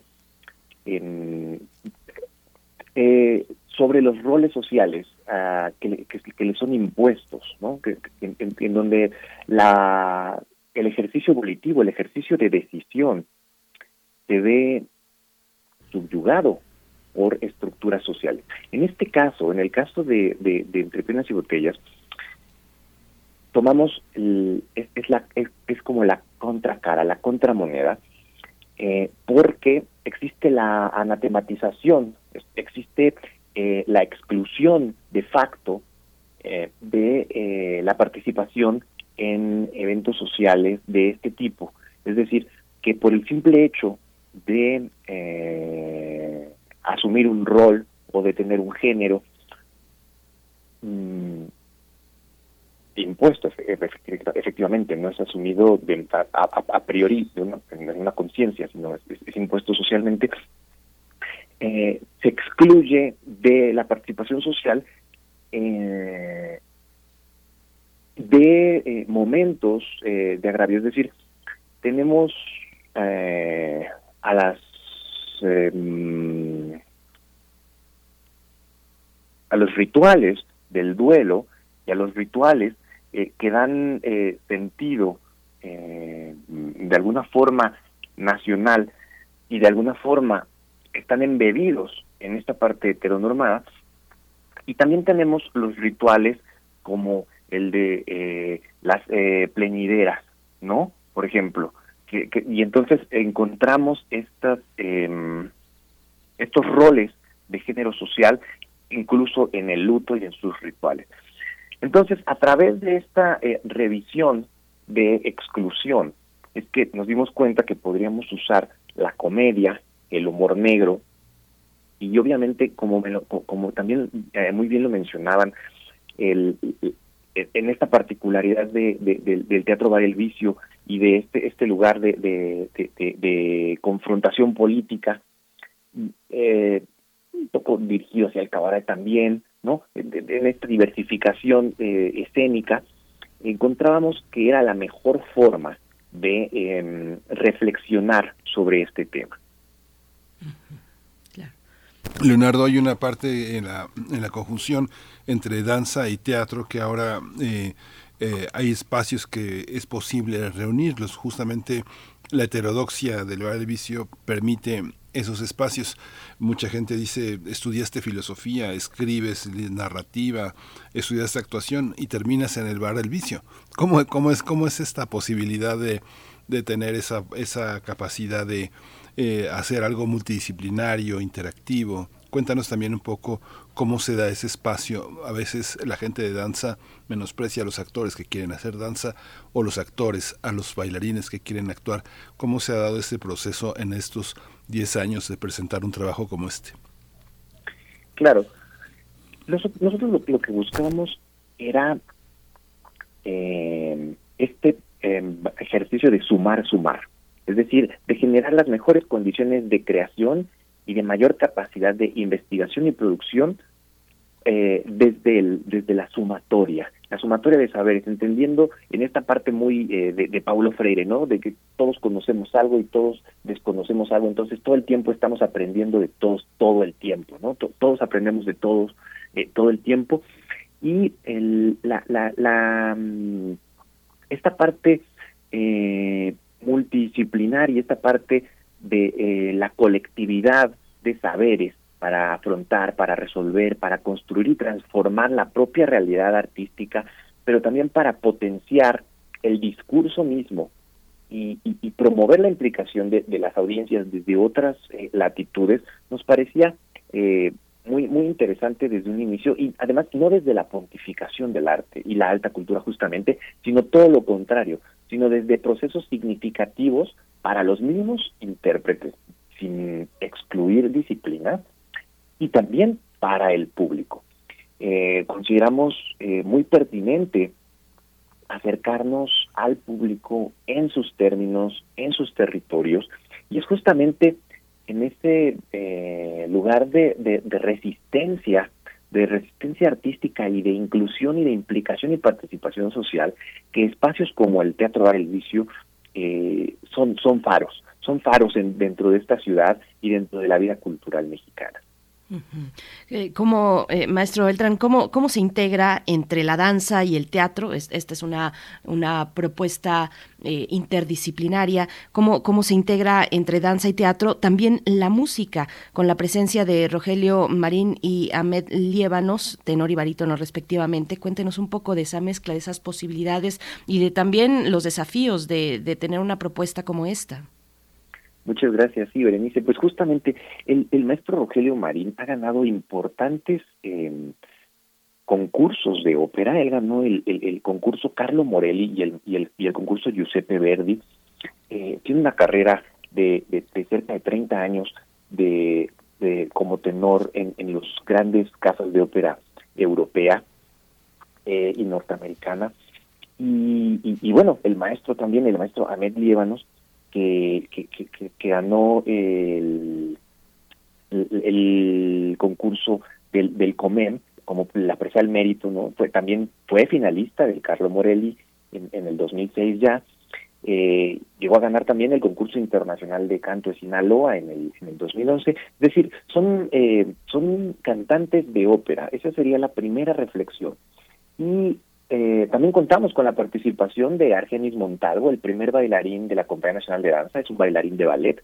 Entonces, como verán, esta eh, disciplina, eh, esta aproximación, digamos, de disciplinas artísticas, de lo que llamaba yo, o, muchos autores, de la alta cultura, ¿no? De las, pero retransformarlo, reconfigurarlo a la, al cancionario vernáculo, a eh, una eh, posibilidad mm, corporal eh, contemporánea, pues es justamente, representa muchos retos, representa muchos retos porque sacarlos de, de su zona de confort, simplemente desde el territorio de tener al público tan cerca, no, no en una sala oscura, lejana, en el, en el escenario de los grandes teatros y de, de, la, del público, en donde uno no se percata, no está consciente no, mm, no convive de la misma forma como, como intérprete, como, como artista escénico, como creador eh, con el público,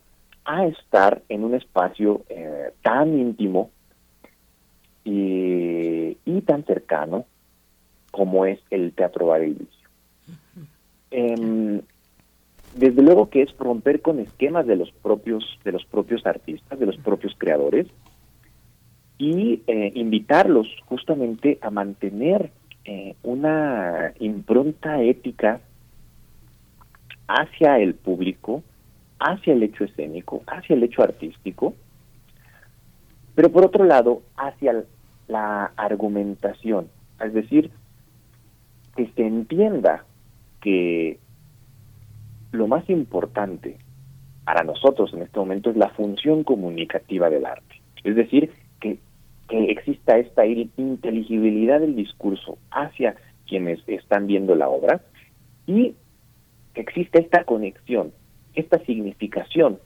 una vez que ya he entendido, que me signifique algo, que sea importante lo que me estás diciendo. Y en ese sentido han sido eh, sumamente eh, amables, eh, sumamente proactivos estos los dos cantantes y el, y el, bailarín de ballet, porque ah, justo saliendo de su zona de, de confort, eh, eh, expandiendo los límites de su quehacer eh, tradicional, por así decirlo, no de su, quehacer cotidiano más bien, se montan en, esta aventura y lo han hecho de, una forma fantástica, la verdad. Yo no podría estar más feliz. Leonardo, hay una, yo veo, veo oh, todo esto que dices de tanta hondura, de tanta profundidad, veo, veo tu currículum, veo los lugares donde has transitado. Primero el de la ejecución, luego el tratar de entender dónde colocar eso que aprendiste a hacer y luego tratar de entender cómo son eh, cómo se inscribe en lo contemporáneo. Han tenido un apoyo de México en escena y justamente hoy se plantea de una manera un poco extraordinaria, un poco rara, quién es artista y quién no. ¿Cómo, cómo sobrevivir cuando lo que intentan hacer es algo que contribuye al crecimiento de las personas, no a la venta de un espectáculo necesariamente, sino entenderse a ustedes mismos como artista, hacerse entender por un público y que el público además se entienda a sí mismo a partir de lo que ustedes hacen. ¿Cómo se da esta, este concurso de sobrevivencia para poder hacerlo en un marco tan afectado por la pandemia, por los, cierres de teatro y la dificultad de tener espacios como el que tienen en el Teatro Bar? Claro que sí, Miguel Ángel, muchas gracias. Eh, pues como bien, eh, yo rescataría esta, este, este, momento de reflexión que, me compartes sobre eh, la importancia de las artes en el ejercicio democrático, en el ejercicio de la educación, ¿no? Esta parte en donde el arte no contribuye a la renta, sino contribuye a la reflexión, a la crítica, estamos muy acostumbrados a pensar en, ejercicios eh, formativos para la vida en donde o ayude para la renta, eh, pero eh, que no construyen al ser mismo o no construyen a la posibilidad de implicación como en el ejercicio de los derechos democráticos, en el ejercicio de la vida pública, en el ejercicio de una política eh, personal y colectiva. Y es justamente en donde el arte como dispositivo eh, de resistencia, como dispositivo crítico, como dispositivo analítico, va generando de alguna, de, alguna forma la mediación necesaria para exaltar los valores eh, de una sociedad, para promover los distintos eh,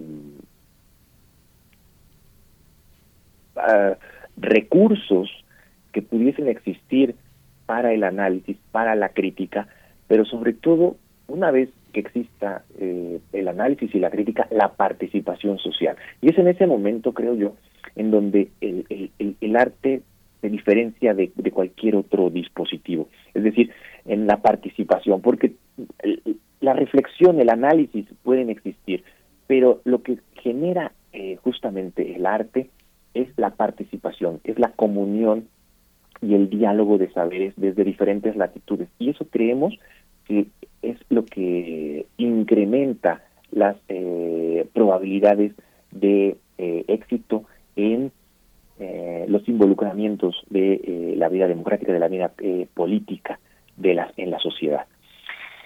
Desde luego que es complejo hacer un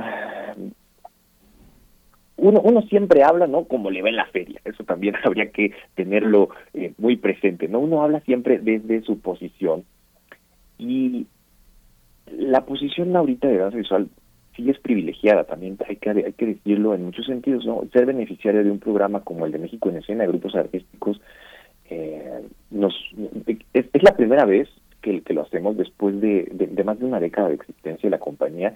Yo me, me rehusé en muchos momentos para hacerlo, no lo pudimos haber hecho antes, esta, esta aplicación a las convocatorias, porque además, bueno, es un proceso público. Eh, Y yo me, me, rehusé mucho siempre porque era abrir la puerta a eh, una auscultación eh, pública de procesos personales. Era abrir la puerta de mi casa y decirle al, a, quien realiza la aportación, eh, una aportación significativa de, recursos, a auscultar eh, los procesos. Pero después también me di cuenta que la rendición de cuentas y eh, la transparencia contribuyen al ejercicio de institucionalización de las artes escénicas, contribuyen a el eh, erigimiento eh, de em, procesos de implicación en la vida eh, política y, cultural del país. Y entonces a través de eso es la única forma de robustecer las instituciones y robustecer un espacio para todos, desde la acción, desde el hacer, desde adentro y no desde afuera. Y entonces encontraba estos puentes símiles de lo que yo decía al principio, sobre cómo el arte ayuda a la participación, y entonces, el participar en estos eh, ejercicios de convocatoria pública, en estos ejercicios y ser beneficiarios, contribuye a fortalecimiento de las instituciones en tanto eh, seamos capaces, eh, éticos, y cuidemos y atendamos todas esas directrices. Y dentro de todo ese ejercicio, expandamos los límites que va teniendo esta eh, la, propia capacidad gubernamental, que no es la misma que la capacidad institucional sectorial, y a partir de eso, desde el hecho, desde adentro, contribuir a que existan más apoyos, a que existan más eh, espacios, pero sobre todo a que los mismos actores, a que los mismos creadores, a que los mismos hacedores de arte, desde las diferentes disciplinas, eh, y, desde las aplicaciones del conocimiento que ellos eh, tengan eh, dentro de su imaginario o dentro de sus eh, propias pretensiones creadoras, reformulen su pensamiento hacia la colectividad, es decir, hacia algo que sea benéfico para la sociedad y no solo un pretexto espectacular eh, personalizado, digamos, o individualizado más bien. Eh, Leonardo Beltrán, bueno, qué, importante, qué interesante que podríamos eh, ocuparnos y tenemos tiempo para hacerlo en todas estas cuestiones. A mí me gustaría regresar un poco en la cuestión de la zona de confort de los creadores artísticos, romper con los esquemas de los propios cantantes. En este caso, pues no es, no es fácil proponer al cantante que tenga que moverse, que bailar, por ejemplo, entrar tal vez en otros formatos. Eh, mm, pregunto, ¿estamos en un ambiente creativo más propicio precisamente precisamente para una creación artística que rompe con sus propios parámetros. Voy a permitirme poner un, una autorreferencia, un ejemplo, solamente es para ejemplificar. Yo tuve la oportunidad de trabajar eh, como asistente de dirección escénica en una propuesta de, del ciclo del CNA de ópera, la ópera es puro cuento, esta ópera para público infantil y el público infantil exige a los artistas precisamente eso, salir de su zona de confort. Ahí, eh, dicho sea de paso, el director de escena y también el director musical, pues tienen un rol fundamental. ¿Cómo, cómo se ve eh, en la escena mexicana de la creación artística estas posibilidades de romper los esquemas actualmente con lo que tradicionalmente se, se, conoce, en este caso como ópera, por ejemplo? Claro que sí. Eh, pues eh, incluso una de las líneas justamente de intervención de, de, de, de danza visual es son los espectáculos infantiles. Eh, llevamos ya varios años trabajando eh, diferentes obras también eh, interdisciplinares en donde justamente la ópera es, es, es, un rector de ella, pero también está el ballet, la danza contemporánea, el teatro, las artes circenses, en ese caso también para los niños involucramos las artes circenses, eh, no porque el circo sea nada más para, para, para niños, sino me refiero a en, nuestra creación. Y eh, como bien mencionas, los, los, los pequeños no tienen eh, reparo en exigir en exigir, en exigirnos, en exigirle al creador para eh, su participación, para su implicación en el proceso eh, artístico, porque también nosotros consideramos que el proceso artístico es de ida por vuelta, es decir, es de dos, no termina con la creación, sino termina una vez que la obra culminó y una vez que eh, la audiencia despertó de alguna forma hacia la reflexión, hacia la crítica, hacia el entretenimiento, hacia la risa, hacia el humor, hacia lo que sea, pero que haya ocurrido que se haya cerrado ese círculo y que después eh, se convierta en un nodo multiplicador de, de la esencia de ese espectáculo escénico. Y en ese sentido, creo que México eh, cada vez se suma más a, y cada vez tiene más o, mayores y mejores recursos, eh, no solo en recursos eh, presupuestales que pudieran ser eh, siempre como la nota eh, baja de decir es que no hay forma de, acercarnos a estos procesos porque son muy costosos. Y es más bien, eh, cada vez tiene más elementos, más eh, herramientas conceptuales, más herramientas sociales, sociales en el entendido justamente de expandir los límites, los límites de la zona de confort justamente, y en donde también habría que mencionarlo, esta em, capacidad de competencia, de competencia del, del, del, del, ser, no del, no, no, del, no, del, no del hacer, en donde los mismos creadores escénicos, los mismos artistas, quieren más para, para sí mismo, para sus carreras, para su, para su quehacer artístico, para su desempeño escénico o para su desempeño artístico. Y en donde em, estamos viendo, se reconoce una, un movimiento un, de liberación de estos eh, paradigmas que habían también em, normado la creación artística. Al final de cuentas, de igual forma que la sociedad va avanzando, em, va avanzando la, la, el, mismo arte, ¿no? Es decir, eh, eh, la sedimentación de obras previas va generando que, que, que, que, las fronteras eh, se conviertan en umbrales, es decir, que no separen lo uno de lo otro, sino que sea lo uno con lo otro y después de roer esos umbrales, encontremos un espacio de posibilidad, un espacio de creación mucho más extenso, mucho más rico. Leonardo, hay una, por último, eh, de mi parte, hay una parte, hay un aspecto que tiene, tiene que ver con el propio medio teatral.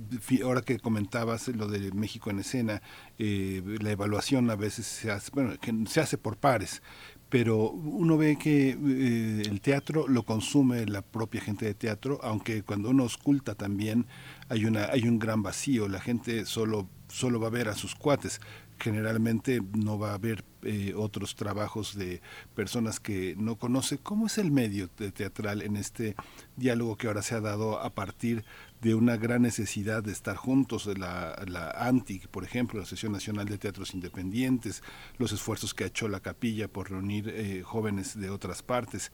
¿Cómo sientes el ambiente teatral? ¿Es suficientemente autogestivo? Eh, ¿Hay posibilidades de conocerse, de intercambiar?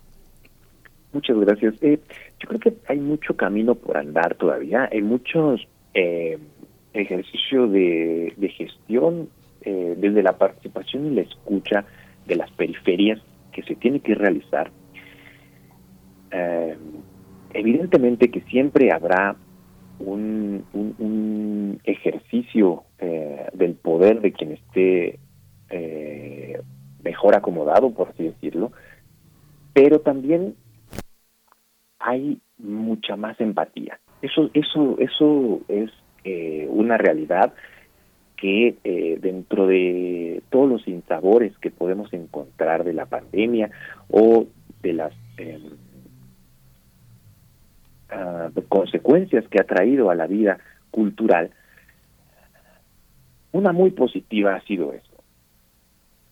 La, el incremento de la empatía, el desarrollo de un pensamiento solidario, de un eh, pensamiento desde, con y para el otro, mm, una eh, implicación hacia la colectividad que por lo menos eh, en, el hecho eh, escénico, en el hecho teatral, en el hecho danzario, no era, mm, pues sí, tan común eh, encontrar. Y bueno, hay un gran camino por andar todavía porque indiscutiblemente em, la revisión por pares tiene eh, muchos eh, índices e indicadores de mejora ¿no? de su evaluación, de entendimiento del proceso evaluativo. El fomentar el, el, el, de construir estas barreras, las barreras eh, del capital social, del capital simbólico, del capital cultural, ¿no? De, de, de, lo etario, de lo inmediato, de lo simbólico, de lo geográfico, en donde todas estas, eh, pues sí, barreras van em, permeándose y van eh, eh, limitando justamente el, el, el, beneficio, el consumo, la participación en la oferta cultural. pero creo que desde la empatía, desde la empatía se han hecho esfuerzos loables no extraordinarios, sí muy loables, en donde eh, de alguna forma ah, en este principio económico de, comunidad, ¿no? Y no, y no de, de competencia, se han encontrado mejores resultados y creo que con la evidencia en la mano, con la vivencia también, no con la evidencia de, de facto, sino con la experiencia y la vivencia de los mismos productores teatrales, de la misma gente de teatro, de la misma gente de, artes escénicas, de cualquiera de sus manifestaciones, nos hemos, nos hemos dado cuenta, ya de alguna forma gremialmente, que eh, lo que entendíamos por competencia era eh, de alguna forma una falacia, eh, un, un, error conceptual, y que la fortaleza se encuentra en la sumatoria de saberes y si el público va a ver a una eh, una obra eh, va a ser eh, más fácil que vaya a dos que vaya a tres porque va a irse contagiando de esta mm, vida cultural de esta vida artística que propone y que y la cual es casi inabarcable en, en, la Ciudad de México por lo menos y en México mucho más. Entonces, eh, no es una falta de, eh, de oferta y tampoco es una falta, nunca será una falta de, de público cautivo, porque bueno, eh, somos millones y millones, es más bien entender la dinámica y entender lo significativo de las audiencias, es entender que ellos también tienen eh, que, en que en el ejercicio de sus derechos culturales nosotros o bueno la gente que está del otro lado del telón no eh, tome uh, posiciones eh, dogmáticas pontificadoras sino que se abra que escuche. Y esta empatía no solo es hacia el productor teatral, no es solo hacia el director de escena, no es solo hacia el director musical o hacia los intérpretes, es también, y es mucho más importante, hacia la audiencia, hacia los públicos, en donde ellos tienen también una palabra y una palabra muy importante porque es casi la última. Entonces, escucharla y ser empático con también sus eh, inquietudes, si no, necesita, si no necesidades eh, de eh, participación social y de ejercicio de derechos culturales y eh, tenerlos muy, muy presentes. Eh, Leonardo Beltrán, antes de despedirnos y de invitar a la audiencia a que se acerque al Teatro Bar El Vicio entre penas y botellas en estas dos únicas funciones presenciales, el día de hoy, viernes 14 de enero, 21 horas, y el próximo domingo, 16 de enero, a las 16 horas, a las 4 de la tarde. Eh, bueno, ahora que hablamos de las audiencias, nunca se está frente al mismo público, yo creo, en cada una de las, eh, de las funciones. Y entre penas y botellas tuvo una gira por Portugal, pedir pediría que nos cuentes un poco de esa experiencia al público de allá, pues con una propuesta que, que realiza una revisión del machismo, entre otros elementos que se tienen por tradicionales. ¿Cómo, cómo les fue por allá? Muchísimas gracias, Sí, justamente estuvimos en, un festival en la quincena de Almada eh, y pues eh, fue muy interesante ir a, esas latitudes con una obra justamente de tradiciones eh, nacionales mm, no de no, no, necesariamente de tradiciones eh, de las cuales estar orgulloso, pero simplemente pues de tradiciones, ¿no? O sea, de un ejercicio de normativo por excelencia. Y afortunadamente la recepción eh, es que es muy interesante porque la recepción fue eh, maravillosa empezando porque no es un país hispanoparlante más allá de que pueda eh, entenderse mucho la obra se hizo en español y la obra se hizo como es no porque además pues, traducir mexicanismos pues era un lío y era casi un, un ejercicio casi imposible en ese momento. Entonces aún así la, la, la, recepción y, el, feedback que tuvimos, ¿no? Toda esta retroalimentación del, del, del público fue muy interesante porque nos permitió darnos cuenta que eh, a través de justamente los andamiajes corporales, de los códigos que podíamos desarrollar más allá del, del, texto espectacular eh, mínimo, ¿no? Es decir, de, la referencia textual que podemos, eh, sino ya en todo el trabajo corporal, la coreografía, la, los, eh, escenotecnia, la música, evidentemente, generaba generaba la inteligibilidad del discurso que estábamos que estábamos proponiendo y en donde además eh, el, mismo público se acercaba después de, de, la escena a, hacer preguntas, ¿no? Este, sobre eh, si la parte fidedigna o sobre comentarios, ¿no? De, de, esto fue muy gracioso, esto me, me, me, agradó y en donde también las autoridades culturales que nos invitaron estuvieron eh, muy contentos de, de, lo que se había logrado y entendían perfectamente esta eh, reverdecimiento del debate y de la crítica social, de lo reconocible eh, que, resultaba y también de lo pertinente de hacer esto, porque eh, también nos vamos dando cuenta que si bien con sus matices, que si bien con sus eh, asegúnes, todos somos humanos, todos somos humanos y el arte lo que lo que genera es esa identificación entre personas, entre humanos, que sin importar las latitudes donde se encuentren, pueden identificar su sentir, pueden identificar su saber, pueden identificar su experiencia y su vivencia. Pues muchísimas gracias, eh, Leonardo Beltrán. Vamos a eh, acompañarlos el viernes 14 de enero, hoy eh, a las 9 de la noche, el próximo domingo 16 de enero a las 4 de la tarde en el Teatro Bar El Vicio, allá en Coyoacán. mucha suerte, mucha mierda también. Gracias por estar con nosotros. Muchísimas gracias, Bernice y Miguel Ángel, que tengan un grandísimo año lleno de éxitos y alegrías y muchísimas gracias por abrirnos este espacio para poder invitar a la audiencia. Gracias, al contrario, maestro Leonardo Beltrán, larga vida también a Danza Visual AC. Y bueno, nosotros vamos a hacer una pausa porque la compañía de teatro penitenciario, hablando de teatro, y ya hemos tenido aquí en distintos momentos a los integrantes de la compañía mm, de teatro penitenciario, nos envían, les envía un saludo a la audiencia de primer movimiento y también una invitación a su nueva temporada que está por arrancar el próximo 22 de enero con Macbeth Ruega por nosotros. Así es que vamos a escuchar un poco y volvemos. Hola, somos Lemus e Ismael Corona, integrantes de la compañía de teatro penitenciario.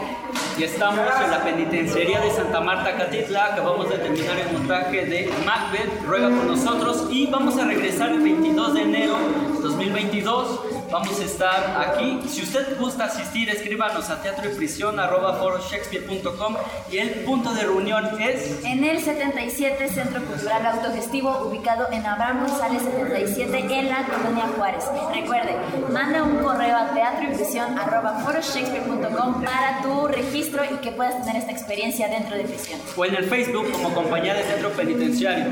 Ánimo delincuencia. Ánimo delincuencia, dicen, así se saluda también. Yo lo utilizo mucho, perdón, pero lo utilizo mucho con algunos amigos que tengo involucrados precisamente en el tema de atención a población penitenciaria. Pero bueno, ese saludo que nos envían desde el penal de Santa Marta a Catitla para asistir a la compañía de teatro penitenciario, que puede ser ahí en el penal o puede ser también eh, eh, en, en el Foro Shakespeare, Miguel Ángel. Sí, es fantástico y, bueno, es eh, entrañable todo este esfuerzo que se hace por esta idea, pues, de, de, rehabilitarse. Todos estamos en rehabilitación, así que, este, pues, atentos delincuencia. Vamos a escuchar una cápsula de la Fonoteca Nacional que se llama ñaca ñaca, películas mexicanas de terror. Es un fragmento, pero nos acompaña Berenice. Así es, vamos a escuchar a la Fonoteca Nacional, pero antes solamente si tienen ustedes interés en acercarse a la compañía de teatro penitenciario, pueden mandar un correo a teatro y prisión arroba foroshakespeare.com. Así nos podremos poner en contacto. Y bueno, vamos precisamente con esta producción de la Fonoteca Nacional, ñaca ñaca, películas mexicanas de terror. Ay, bueno, también ya nos vamos a despedir. es que nos vamos ya directo después al corte y nos despedimos entonces de la radio Nicolaita hasta el próximo lunes a las 8 de la mañana en el 104.3 de la frecuencia modulada en Morelia. Saludos, muchas gracias y que pasen un excelente fin de semana. Nosotros seguimos aquí en primer movimiento. Vamos a escuchar la cápsula de la fonoteca y después al corte. Fonoteca Nacional, la Casa de los Sonidos de México. Esta semana, ñaca ñaca, películas mexicanas de terror.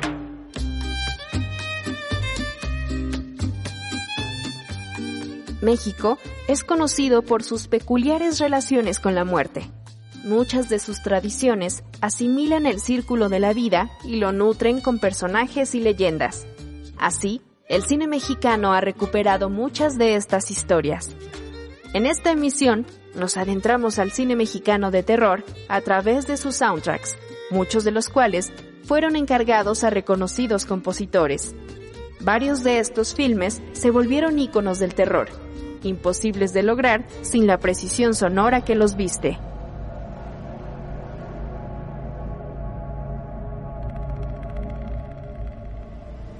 El cine de terror es un género cinematográfico caracterizado por provocar en el espectador sensaciones de miedo, disgusto, repugnancia, horror, incomodidad o preocupación. En México, las producciones de este género fueron inauguradas en 1933 con la película La Llorona, del director de origen cubano Ramón Peón. Esta cinta retoma la leyenda homónima mexicana, que si bien varía de una población a otra, la anécdota tiende a ser la misma. Una mujer, acaso fantasma, que vaga por las calles o riberas de los ríos llorando por la muerte o desaparición de sus hijos. El guion de La Llorona de Ramón Peón incorpora elementos a la leyenda tradicional.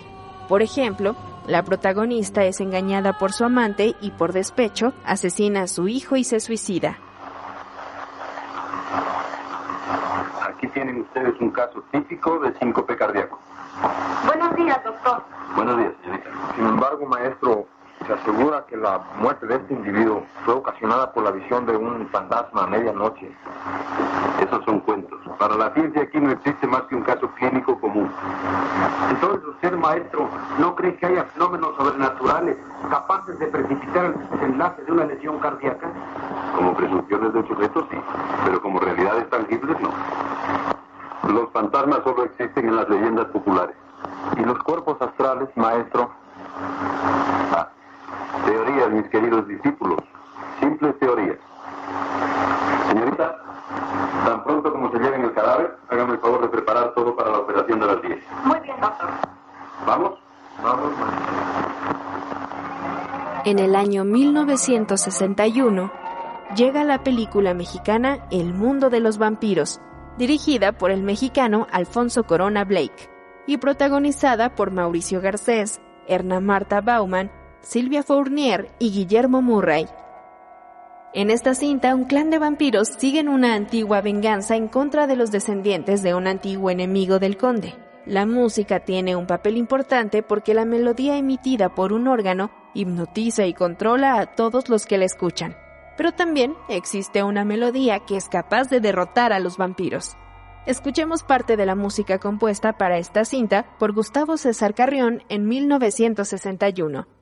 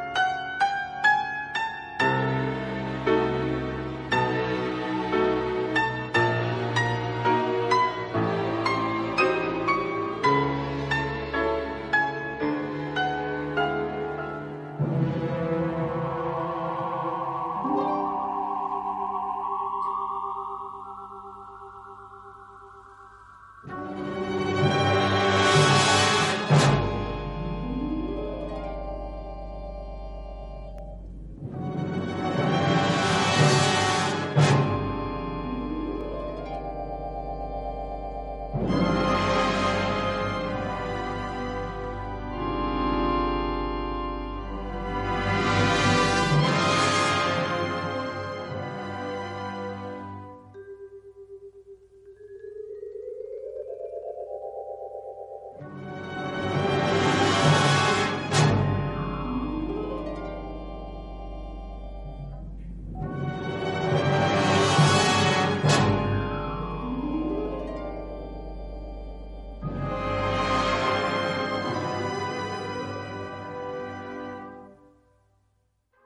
Dentro de este género cinematográfico encontramos también el filme Museo del Horror, dirigido por el director, productor y escritor mexicano Rafael Valedón, quien estuvo al frente de más de 80 películas y además destacó en teatro y televisión. Museo del Horror aborda la misteriosa desaparición de varias mujeres. Hay tres sospechosos y todo apunta hacia un museo de cera. En el reparto se encuentran Julio Alemán, Patricia Conde, Joaquín Cordero, entre otros. Sergio Guerrero participó en el soundtrack de esta película, acompañado de Lauro Uranga y Raúl Alcántara. Escuchemos parte de la música de esta cinta.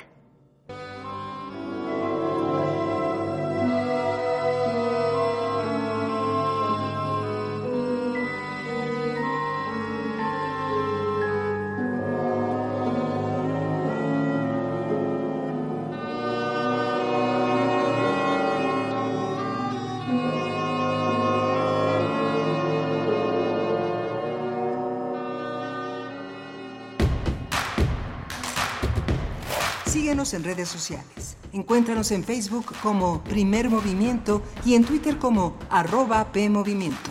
Hagamos comunidad.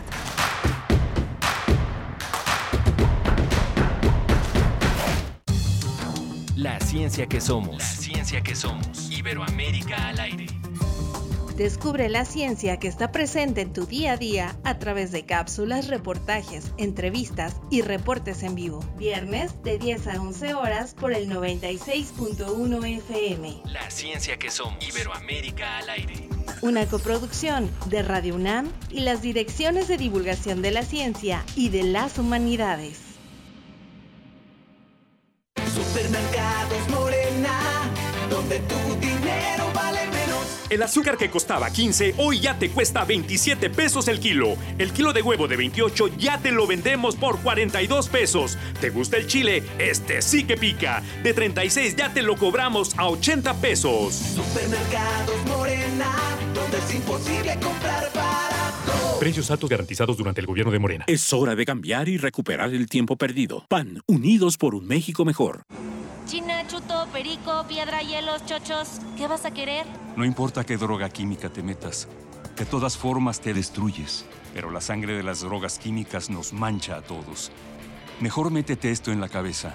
Si te drogas, te dañas. Entonces, ¿qué vas a querer? Si necesitas ayuda, llama a la línea de la vida. 800-911-2000. Para vivir feliz, no necesitas meterte nada. Gobierno de México. Una palabra Palabra. Palabra. Palabra. Palabra. Palabra. Palabra. es más que su propio significado. Lo más importante es cómo quieres que se interprete. Radio UNAM te invita a aprender a transmitir un mensaje hablado con claridad en el taller en línea. Voz, tu voz. Taller práctico para la locución, lectura e interpretación de textos en voz. Imparte Elena de Aro. Todos los sábados de febrero y marzo, de las 11 a las 13.30 horas a través de Zoom. Dirigido a todo público. Informes e inscripciones en cursosrunam.gmail.com. Cupo limitado. Radio UNAM. Experiencia sonora. Encuentra la música de primer movimiento día a día en el Spotify de Radio UNAM y agréganos a tus favoritos.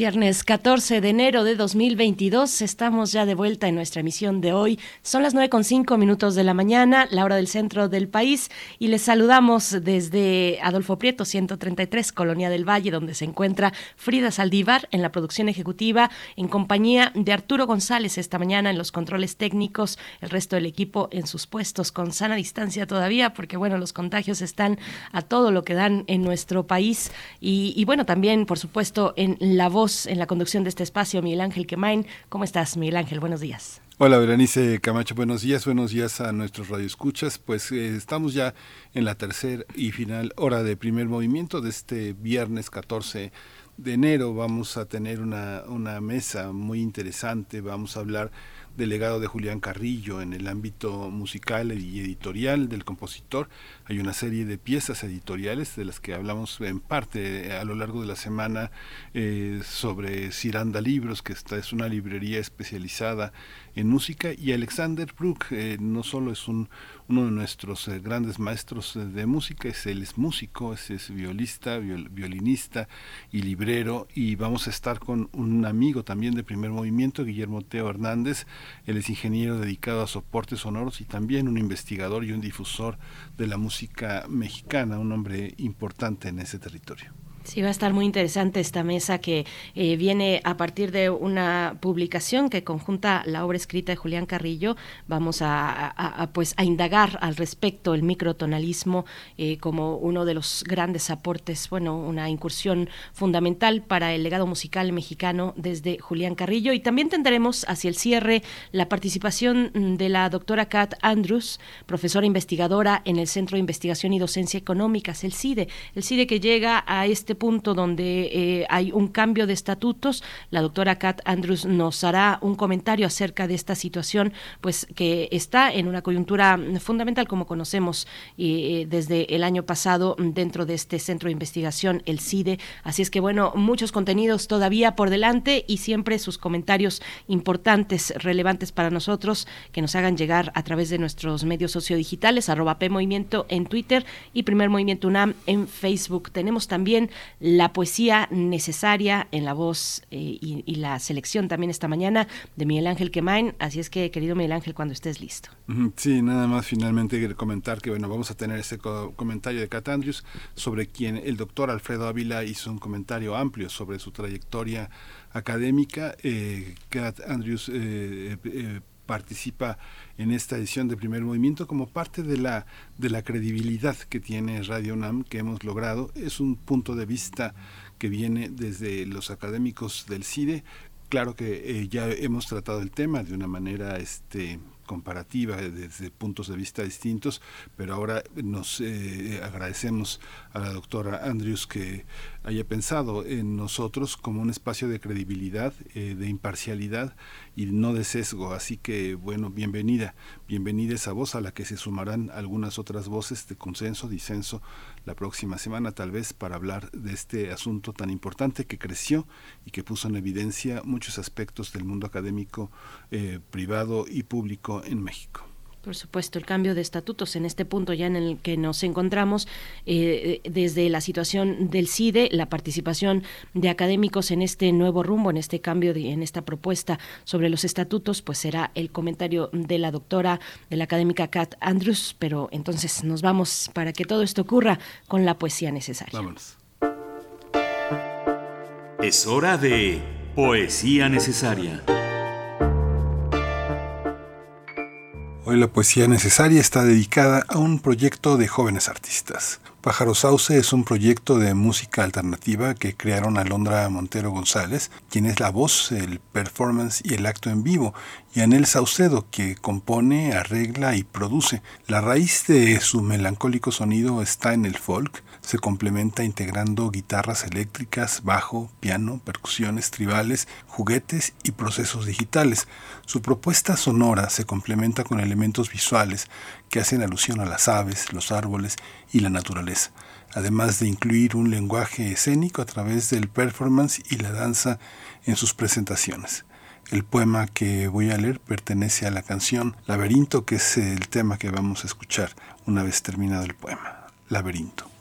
Tomaba tu mano, escuchando palabras, profecías, donde al final saltaba a la nada. Sabía que no me atraparías, que sería terrible mi caída a la nada. Sí, caí en un laberinto. Me perdí como siempre pierdo por ti. Soy así, quien siempre piensa que es mejor soñar a no poder dejar de ver el suelo. Soltaba tu mano escuchando palabras, el presagio donde al final saltaba a la nada. Sabía que no me buscarías que sería lenta mi agonía a la nada. Si caí en un laberinto, me perdí como siempre pierdo por ti. Soy así, quien siempre piensa que es mejor soñar. Soñar.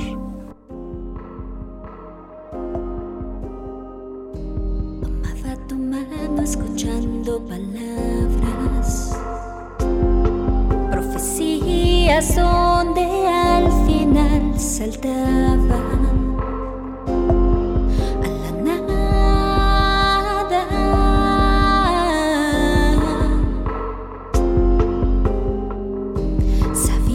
no me atraparías, que sería terrible mi caída.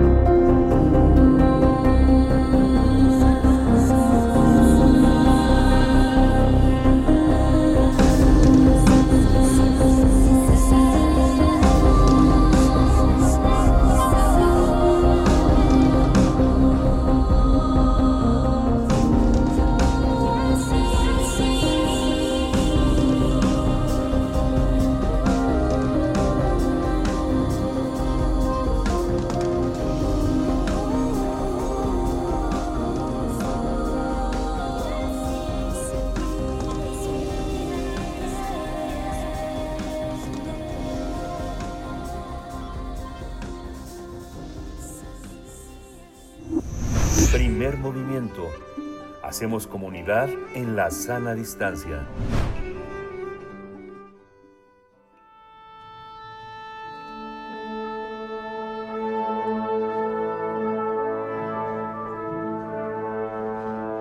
Afina tus oídos. Aquí te presentamos una recomendación musical.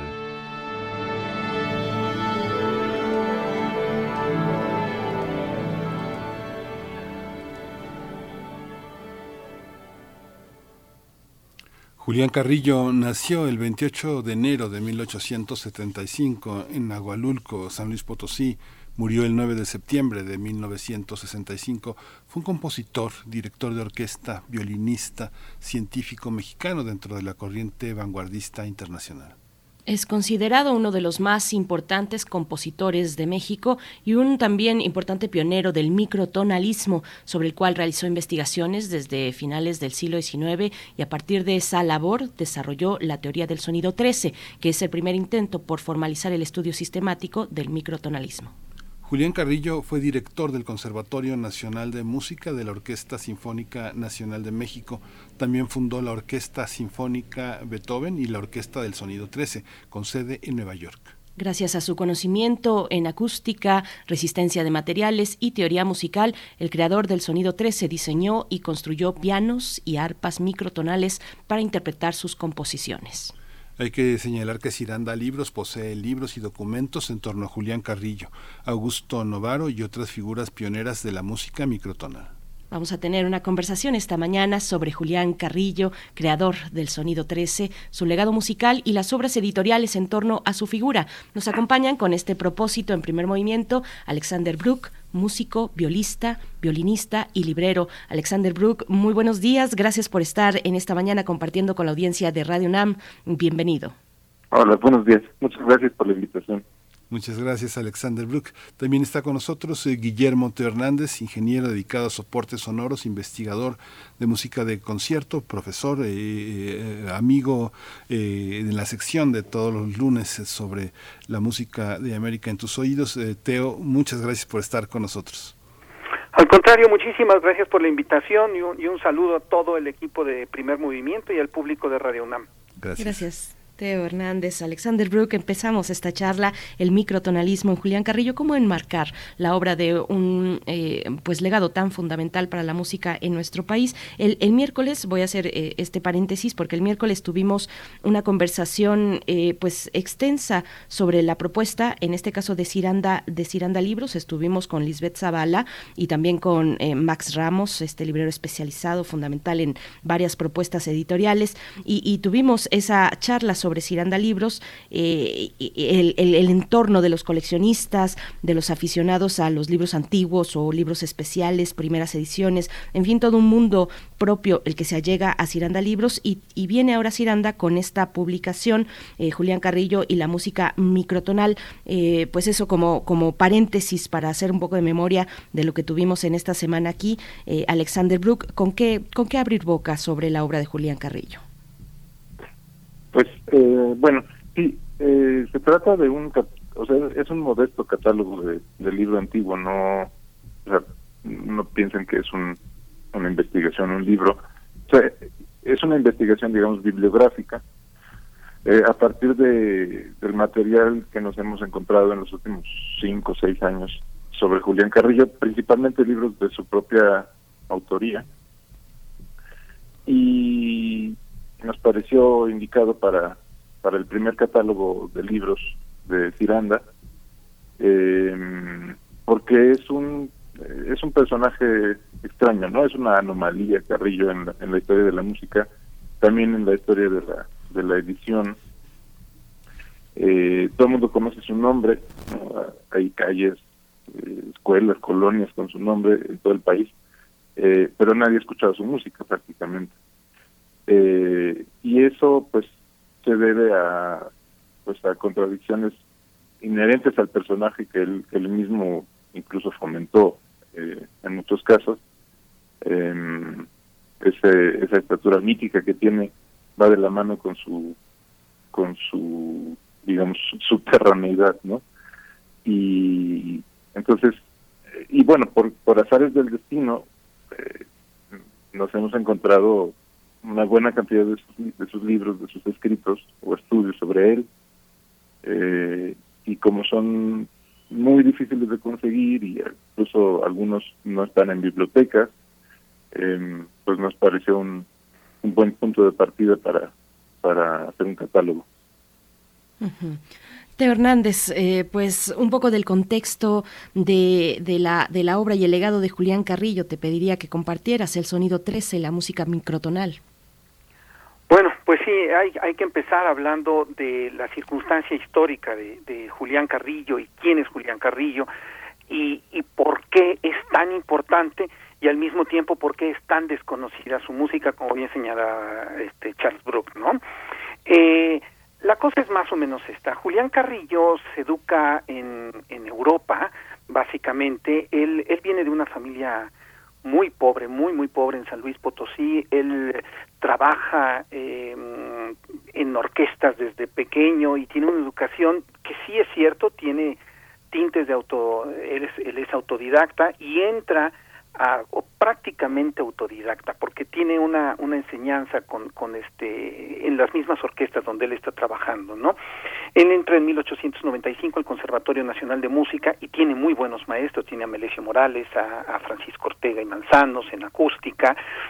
Eh, y él es muy buen violinista, él es un virtuoso. Entonces, al recibir una beca de, de Porfirio Díaz para estudiar eh, para estudiar en Europa, después de un trayecto más o menos este de ahí como de aventuras al final llega a estudiar a, Leipzig no esto esto lo marca a, a él en el sentido en el que él tiene absolutamente su visión hacia Alemania y hacia Europa esto hay que tomarlo muy muy en cuenta a la hora de, de analizar su biografía posterior no él es un gran violinista y tiene muy buenos en el Conservatorio de Leipzig, tiene muy buenos maestros. Tiene a Salomón Jadason, que era uno de los maestros de, de composición más importantes que había.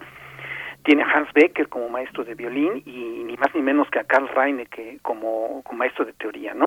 Él eh, está en la orquesta de la Gewandhaus de Leipzig como, como en la sección de primeros violines y le toca ni más ni menos que estar bajo la batuta de Artur Nikisch, ¿no? Esto analizando el inicio de Julián Carrillo que es que es muy importante. Ya después él regresa a México y con esta formación eh, digamos muy europea como como o, como persona eh, romántica de, que viene del romanticismo mexicano eh, empieza a trabajar una serie de, teorías revolucionarias en cuanto a la cuestión de la, de la acústica, poco a poco, ¿no?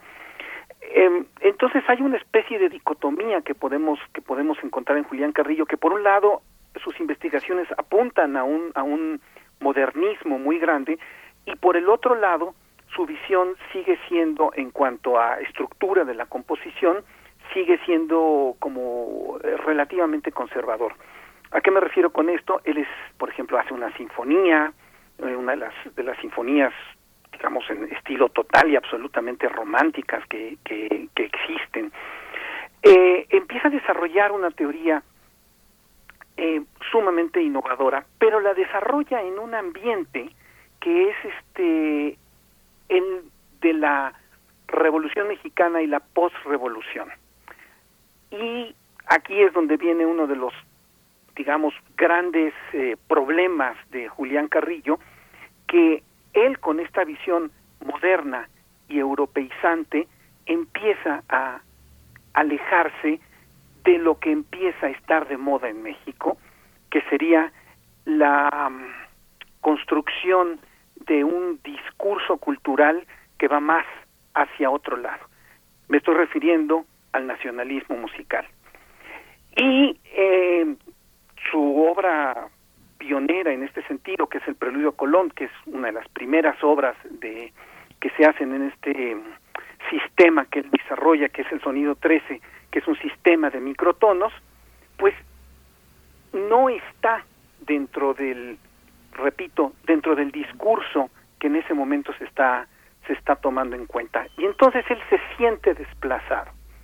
Entonces aquí tenemos esta como gran tragedia de Julián Carrillo, que por un lado es un músico verdaderamente fuera de serie, extraordinario, es un gran compositor, pero que tiene un lenguaje que no se acomoda al, al este a lo que en ese momento está de moda. Me estoy refiriendo Ponce, Chávez, Revueltas y bueno, pues todos los demás músicos nacionalistas. Entonces ahí podemos enmarcar, digamos, como como primer como primera instancia a, a la figura de Julián Carrillo. Qué interesante todo esto que, mencionas, Teo, es de, una, de una gran complejidad y está vinculado a un montón de, de fenómenos musicales. Voy con, voy con Alexander. Hay una, hay una parte, Alexander, que eh, eh, tú lo has enfrentado ahora eh, desde dos perspectivas, desde la parte exquisita de la librería, de las, de las partituras, pero también Eliminar es un grupo en el que, del que formas parte y que han han trabajado en la interpretación de sus obras. Cuéntanos un poco esta experiencia cuando Teo habla de un, un músico tan anómalo, ¿Cómo se trabaja desde la perspectiva colectiva, grupal? ¿Cómo se lee la música? ¿Cómo se discute con tus propios colegas la manera de interpretar? Pues eh, habría que hacer un pequeño paréntesis y regresar a, la primera vez que tocamos la música de Carrillo, que fue, si mal no recuerdo, en 2012, en un concierto que hicimos en el claustro de Sor Juana. Y lo que nos propusimos en ese concierto, que fue la clausura de nuestra primera temporada de conciertos, eh, fue hacer un, digamos, mostrar las modernidades alternas de México. Entonces, eh, en ese programa tocamos música de Carrillo, tocamos música de Conlon and Carroll, un arreglo de, dos arreglos de, los estudios de pianola, y tocamos música de Chávez, que pudiera parecer extraño porque Chávez eh, es, digamos, el personaje hegemónico del, de la primera mitad del siglo XX, ¿no? De la música postrevolucionaria. Pero justamente Chávez ¿no? tiene una faceta eh, antes del, del nacionalismo que es básicamente futurista, ¿no? Y ejemplificada en su obra de cámara Energía, que desde el título no suena más a Varés que a, que a Moncayo, ¿no? Y entonces eh, y curiosamente, resulta que en ese concierto estaba Alejandro Madrid, el gran musicólogo, que por cierto acaba de, bueno, eh, se acaba de publicar en español su, su estudio monográfico sobre Carrillo. Y Alejandro había hecho en heterofonía unos años antes un estudio comparativo entre energía y el preludio a Colón. Y este y él estuvo en ese concierto para Sales del Destino y después se acercó y nos dijo que que él nunca había escuchado en, en conciertos ninguna de las dos piezas, o sea, para para mostrar lo, lo lo lejos del canon que estaban esas dos eh, composiciones, una de un personaje totalmente marginalizado y otra de un personaje que, que dio un giro de, pues no de 180 grados, pero sí dio un giro importante en el camino de, convertirse en el, en, digamos, en el músico de la postrevolución mexicana, que, que Chávez. Entonces, bueno, a partir de ahí, eh, de la relación con Alejandro, eh, después nos invitaron a Los Ángeles a presentar un par de conciertos en el en Redcat, en el teatro experimental que está a la vuelta del Disney Hall. Y entonces se nos hizo buena idea investigar más sobre Carrillo y presentar dos programas completos en torno a su obra. Y de hecho, no sé, creo que vamos a escuchar eh, una grabación del Preludio de Colón, justamente que hicimos en vivo en el en, Los Ángeles. Precisamente mm, vamos a seguir un segmento más de esta charla eh, con Alexander Brook y Teo Hernández, pero vamos a ir con música, vamos a ir con esta propuesta. Compártenos un poco de qué se trata, Alexander, por favor. Pues el, el Preludio a Colón eh, es una de las primeras obras, no es la primera, pero es una de las primeras obras que Carrillo escribe en el sonido 13, es decir, con, con microtonos. O sea, el sonido 13 eh, suena a mí muy misterioso y aparte seguramente era, fue intencional esa, esa etiqueta que poco de misterio. Eh, en realidad quiere decir simplemente que hay más de 12 notas, ¿no? eso es todo lo que hay detrás.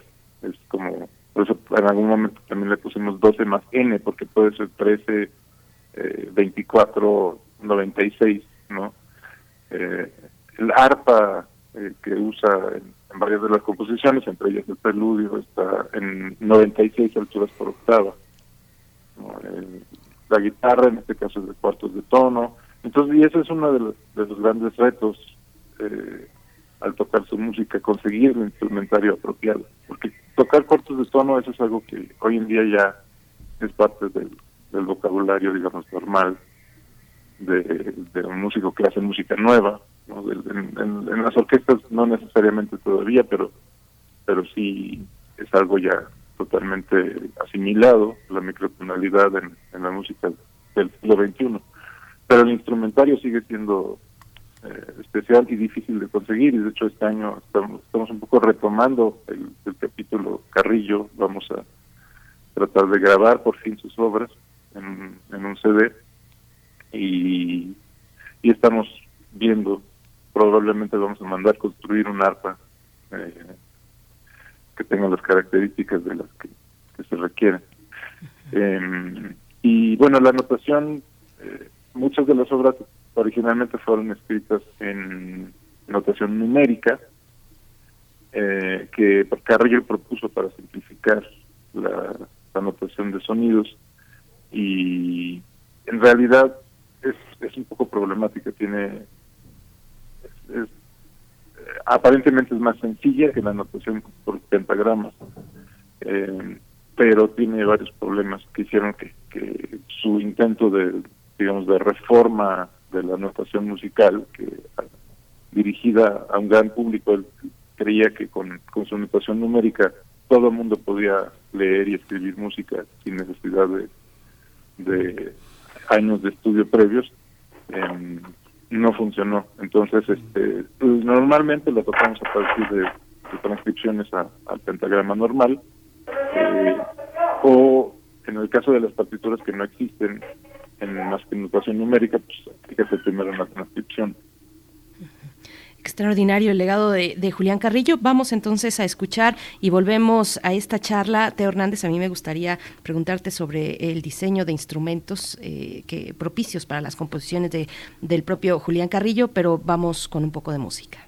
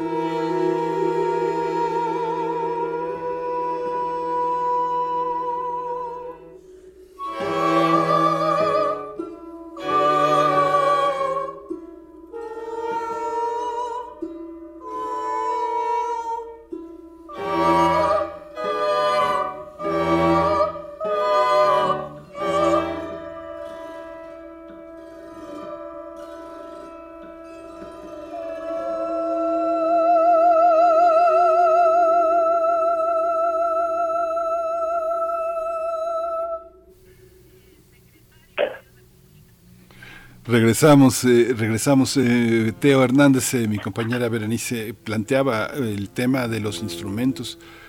¿Cómo, cómo entender esta parte instrumental? Pues es una es una pregunta compleja y hay, hay que abordarla desde, desde, diferentes puntos de vista y básicamente desde el punto de vista primeramente acústico, ¿no? ¿Qué es el sonido 13? Como ustedes, qué bueno que pusimos que pusieron el, el ejemplo el ejemplo antes para que el público se diera cuenta esta, esta extrañeza a la que se refiere Charles es eh, justamente que hay notas entre notas, ¿no? O sea, nosotros estamos acostumbrados a que en la escala musical, esto es, desde que empieza una nota hasta que esa misma nota se repite, lo que en música se conoce como la octava, en física es desde que hay una frecuencia hasta que está el doble de la frecuencia, digamos, eso sería una, una escala musical, se puede, eh, tradicionalmente en Occidente se divide en 12 partes. Eh, y eh, de ahí de esas 12 partes se escogen algunas notas para formar las, las escalas, ¿no? Julián Carrillo, cuando, cuando era joven y está estudiando en su clase de acústica y está estudiando violín y le dicen la escala se divide en 12 notas, él empieza a hacer las 12 notas en el violín pero se da cuenta de que, y obviamente son 12 lugares donde se coloca la mano para, para dar esas 12 notas en, en, un instrumento de cuerda, ¿no? Como, como el violín. Pero él se da cuenta que si hay una colocación ligeramente diferente, aparecen notas que no estaban antes, eh, o que por lo menos la gente considera que es un sonido desafinado, eh, por lo menos se consideraba en esa época. Y entonces lo que dice es, bueno, vamos a hacer escalas que tengan más de 12 notas. Eso se puede hacer en los instrumentos de cuerda. Entonces, ahí, más que construir un instrumento, es que el instrumentista eh, retome la técnica, repiense su propia técnica y elabore un, oído que le permita poner la posición de la mano en lugares que van entre nota y nota, o sea, entre tono y, y, cada medio tono, ¿no? Para dar un cuarto de tono, por así decirlo. Ahora, eh, por supuesto que hay métodos, hay quien le quita los trastes a los, a por ejemplo, la guitarra, hay este, eh, quien piensa eh, poner numeritos, qué sé yo, ¿no? Pero eh, con los otros instrumentos, los instrumentos como el piano, que es que está perfectamente marcado qué nota, qué nota hay, o sea, están las blancas y las negras y entre cada uno hay aproximadamente medio tono, pues se tiene que elaborar un piano diferente que pueda dar esas notas. Entonces es fascinante ver los diseños del mismo Carrillo para poder hacer nuevos pianos y entonces es sumamente complejo el asunto, porque ahí cada tecla necesita necesariamente estar entre eh, digo, representar un sonido. Y entonces, si repito, en una octava, o sea, entre, por ejemplo, entre un do y un do, normalmente existen 12 notas, pues podemos poner 24 notas, por, por decirlo de una, por, por poner un número, ¿no? O poner el número de notas que nosotros queramos, requiere una tecnología muy compleja. Entonces, repito, a esto se abocó Julián Carrillo, hizo pianos, mandó a hacer pianos en diferentes este, eh, escalas que él inventaba y con una con una con unos diseños verdaderamente fascinantes. Esos diseños se pueden se pueden apreciar en el archivo eh, Julián Carrillo que está en San Luis Potosí no y lo mismo para un arpa.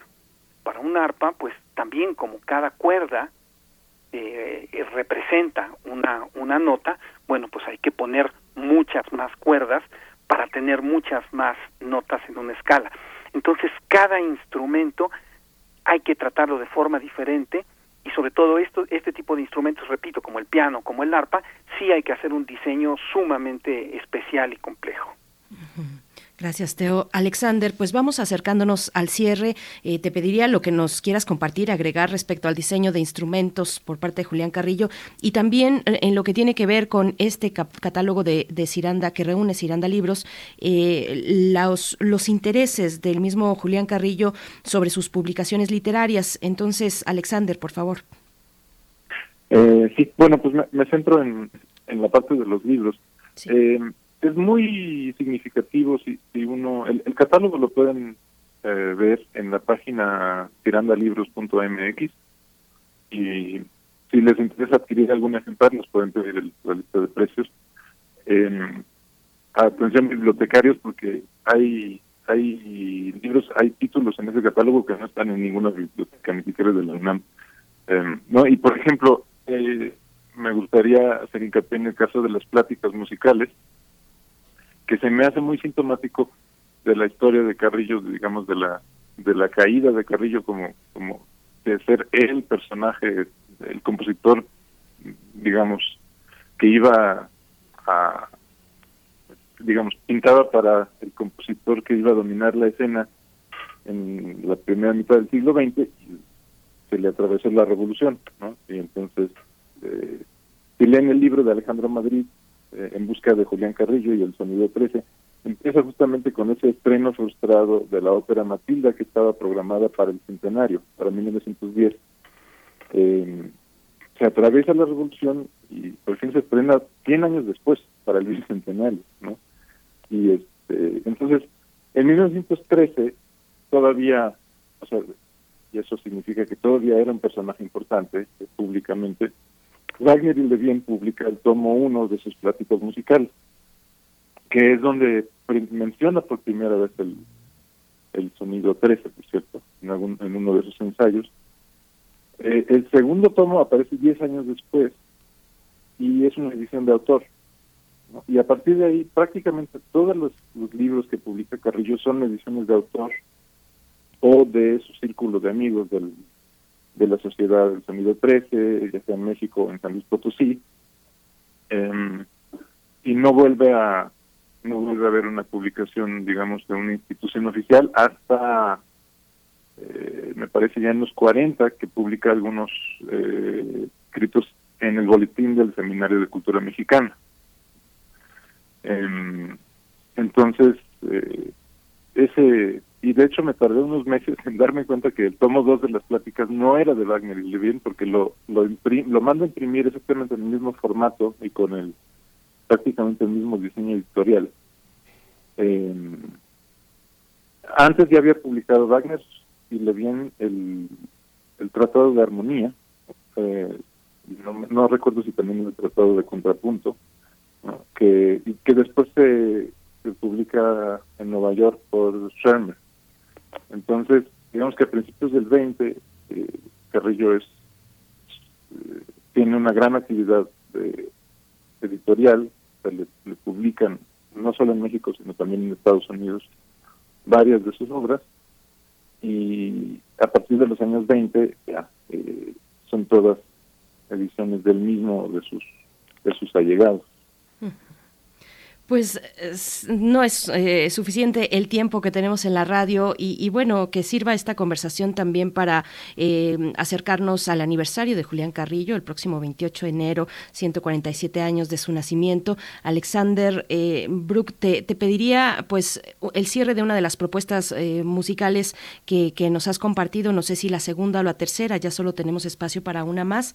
¿cuál, ¿Cuál sería? ¿Con qué nos vamos a despedir? Pues yo diría que con la segunda, que es la suite impromptu, eh, justamente Teo mencionaba eh, la estrategia de quitar los trastes de la guitarra para tocar la música microtonal. Y justamente es lo que hace José Manuel Alcántara, guitarrista integrante de Liminar. Em, él toca en una guitarra normal, pero a la que le quitó los trastes, dejó, digamos, las marcas de los trastes para tener una referencia visual pero eh, básicamente toca de oído los intervalos, eh, que en este caso son cuartos de tono, y lo cual se me hace bastante, no conozco ningún otro guitarrista que, se atreva a hacer eso.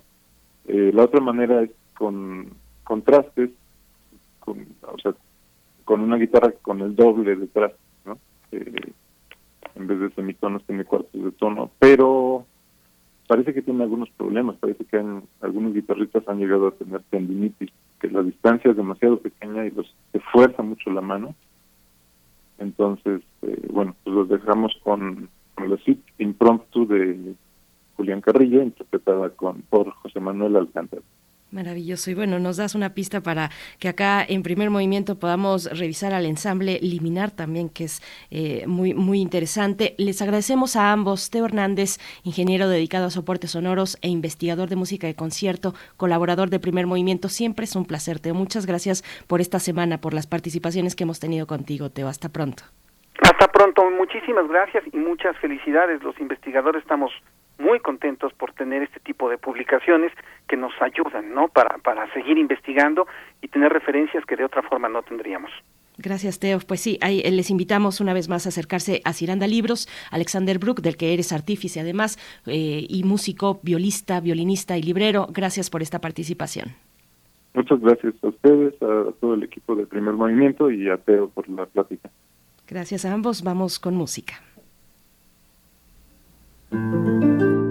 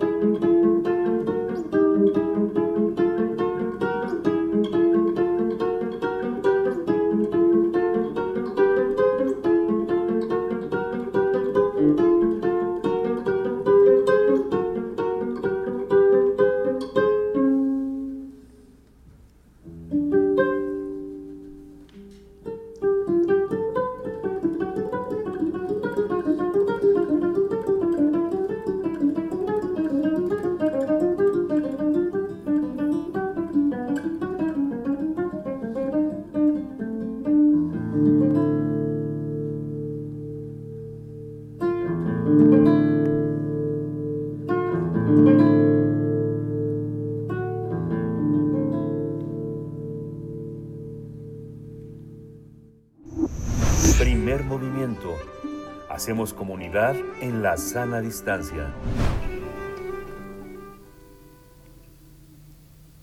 Estamos ya de vuelta y se encuentra con nosotros en esta mañana la doctora Kat Andrews, profesora investigadora del Centro de Investigación y Docencia Económicas, a quien damos la bienvenida para hablar, eh, para darnos eh, la posibilidad de acercarnos a la situación del CIDE frente al cambio de estatutos. Doctora Kat Andrews, bienvenida a Primer Movimiento. Buenos días.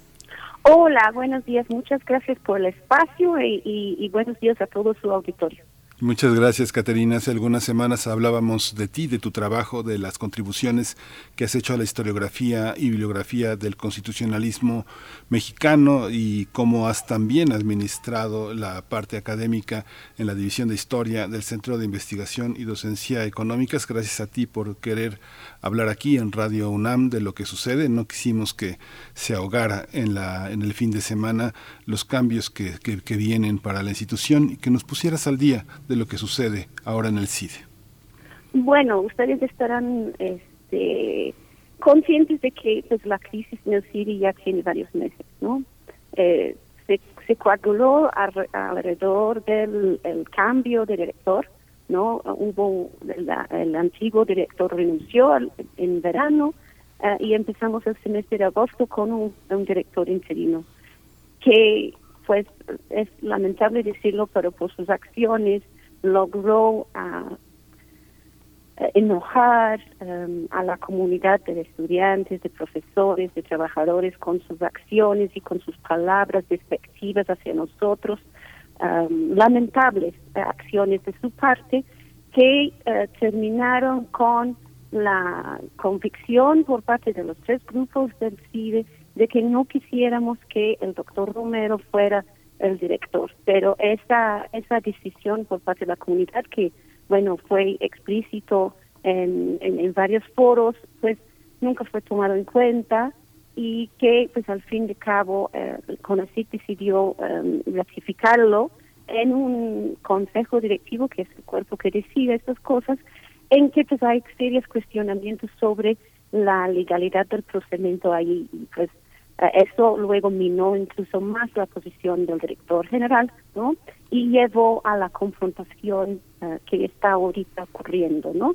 Los estudiantes um, optaron um, por tomar las instalaciones, cosa que es inédito en la historia de nuestra institución. Hay que saber que los siritas en general uh, tienen otras formas de expresarse, ¿no? O sea, la forma de luchar y de protestar ha sido distinta, pero que, que en otras partes como en UNAM pero en este momento estaba la comunidad estudiantil tan desesperada que decidieron tomar esta acción um, y pues desde el lado de los profesores, de los trabajadores, sobre todo, hemos estado intentando buscar la forma de dialogar con CONACYT um, para negociar y para poner, llegar a un, un, un, llegar a un fin al conflicto, ¿no? Negociado en donde pues podríamos eh, ser escuchados y podríamos escuchar la opinión de CONACYT y llegar a, un acuerdo, ¿no?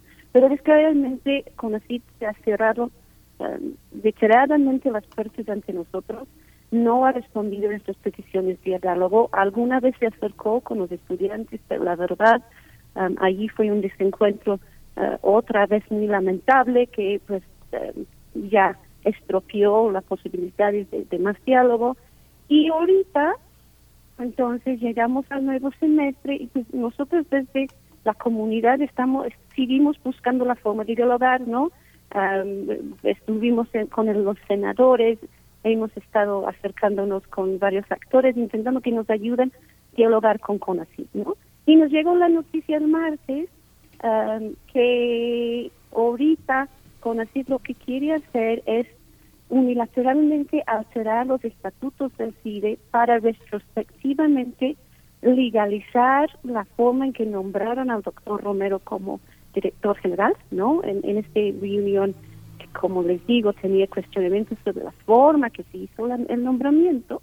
Um, entonces quieren cambiar el estatuto para hacer ex post facto esa forma ilegal de proceder legal y además pues cambiar la forma de la gobernanza en el CIDE, quitando toda facultad del Consejo Académico, que es donde están los representantes de los profesores y las diferentes divisiones, y en donde se toman las decisiones sobre planes de estudio, uh, actividades um, académicas, um, se, se prueba todos los estatutos, etcétera, etcétera. Entonces es el cuerpo donde um, la comunidad y la dirección discuten, toman las decisiones, ¿no? Quieren reformar los estatutos para que ese foro deje, deje de ser uno de decisión y se convierte en un espacio de uh, opinión solamente, lo cual significa que si pasaran estas reformas, el CIDI tendrá pues un gobernanza vertical y pues autoritario en el sentido de que cualquier persona que ocupe la dirección general, sea quien sea, pues tendrá poder para unilateralmente eh, dar baja programas, eh, cambiar los reglamentos, cambiar cambiar todo, ¿no? Sin que la comunidad podría tener una incidencia sobre eso. Y, y esa es la razón por la, el enojo o las protestas de esta semana. Estamos muy preocupados eh, sobre la dirección que, que va el conflicto, sobre todo porque, pues, reitero, lo que nosotros queremos es dialogar y llegar a una solución. Y sentimos que a cada paso hay un nuevo golpe de reconocer que simplemente dice no vamos a negociar con ustedes, lo que vamos a hacer es este, imponer nuestra voluntad y ustedes pues púdrense, ¿no? Así ah, creo que eso sería el resumen ejecutivo de, del problema, ¿no? Claro. Doctora Andrus, eh, le pregunto, bueno, en los pocos minutos que todavía nos quedan, un par o tres minutos, ¿qué sigue para la comunidad del CIDE que está protestando hasta, hasta ah, eh, en este intento de cambio de estatutos, de cambiar la manera colegiada en la que se dirige y se ha dirigido el CIDE? Pues nosotros no nos vamos a dar, de, no nos vamos a dar por vencidos, ¿no?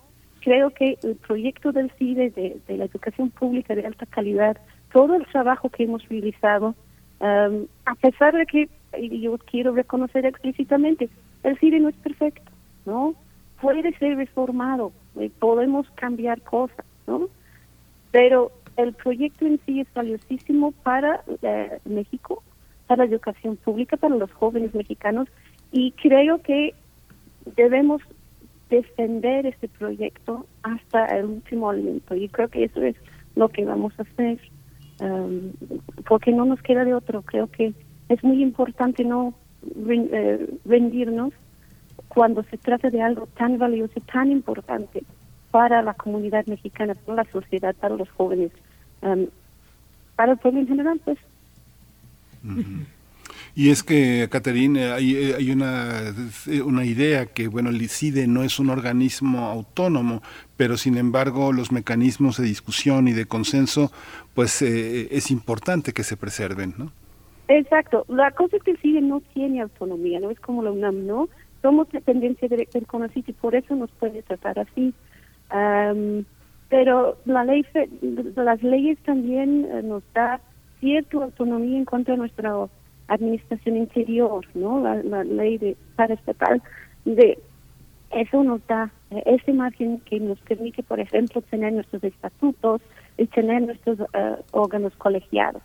hay o sea, esta está, um, eso es en donde nos amparamos, ¿no? Y eso es precisamente allí donde pues parece que quieren uh, darnos, uh, terminar con esa pequeña autonomía que teníamos en cuanto a la organización interior de la institución, sus estatutos, etcétera. Doctora, ya para cerrar, bueno, a grandes rasgos, ¿cómo es esa vida colegiada del CIDE y se espera algún tipo de continuidad en la comunicación, en la negociación? Eh, ¿Se prepara algún tipo de mesa o de foro para poder dialogar al respecto? Pues sí, o sea, les adelanto, hemos estado en comunicación em, con gente, con, con, colegas en toda la República. Ahorita eh, está, han visto hoy por la mañana la Universidad de Guadalajara eh, ha empujado un, desplegado por parte em, de, ellos en, para apoyarnos. Tenemos apoyo en otras partes, en otras universidades, otros centros públicos. Básicamente, pues nuestra lucha, nuestra protesta, pues va a seguir, lo vamos a, empezar a, ampliar el espectro de em, del movimiento con la incorporación y la solidaridad de otras instituciones y la verdad creo que nuestro paso siguiente pues es em, alertar a la comunidad académica sobre el anteproyecto de, de ley que propone CONACYT, que básicamente lo que quiere hacer es imponer la estructura que quieren imponer ahorita con las reformas del CIDE, ¿no? A todos los centros públicos y no solamente allí, sino centralizar la, la, la política educativa y de investigación y de ciencia en toda la República, incluyendo en los estados y los municipios. Es una ley que quiere centralizar y quiere, quiere quitar autonomía a los investigadores, a los centros universitarios y pues igualmente tocará a los UNAM, ¿no? Entonces yo creo que pues somos como el conocido de Indias de esta política y nos, nos, nos toca, nos incumbe, pues alertar la comunidad a dónde va la política eh, de CONACYT en este sentido y decir que pues desde nuestra perspectiva no es no es conveniente y eh, no es eh, positivo para la educación pública y la investigación científica en México. Caterina Andrews, pues muchísimas gracias. Ya nos dieron las 10. Vamos a dar seguimiento a todo esto. Vamos a ver la próxima semana cómo, cómo se atienden todos estos asuntos. Te agradecemos. Eh, Caterina Andrews es doctora en Historia de México por la Universidad de St. Andrews en Escocia. Es una historiadora del constitucionalismo del Estado mexicano y bueno, fue titular de la División de Historia del Centro de Investigación y Docencia Económica, el CIDE, eh, académica, académica, una académica a quien le debemos mucho en México. Muchas gracias, Caterina. Muchísimas gracias por el espacio. Eh, y hasta luego. Gracias, doctora Miel Ángel. Estamos ya al final. Ya, al final, son las 10. Esto fue el primer movimiento. El mundo desde la universidad. Radio UNAM presentó Primer Movimiento. El mundo desde la universidad. Con Berenice Camacho y Miguel Ángel Quemain en la conducción. Frida Saldívar y Violeta Berber, producción. Antonio Quijano y Patricia Zavala, noticias. Miriam Trejo y Rodrigo Mota, coordinadores e invitados.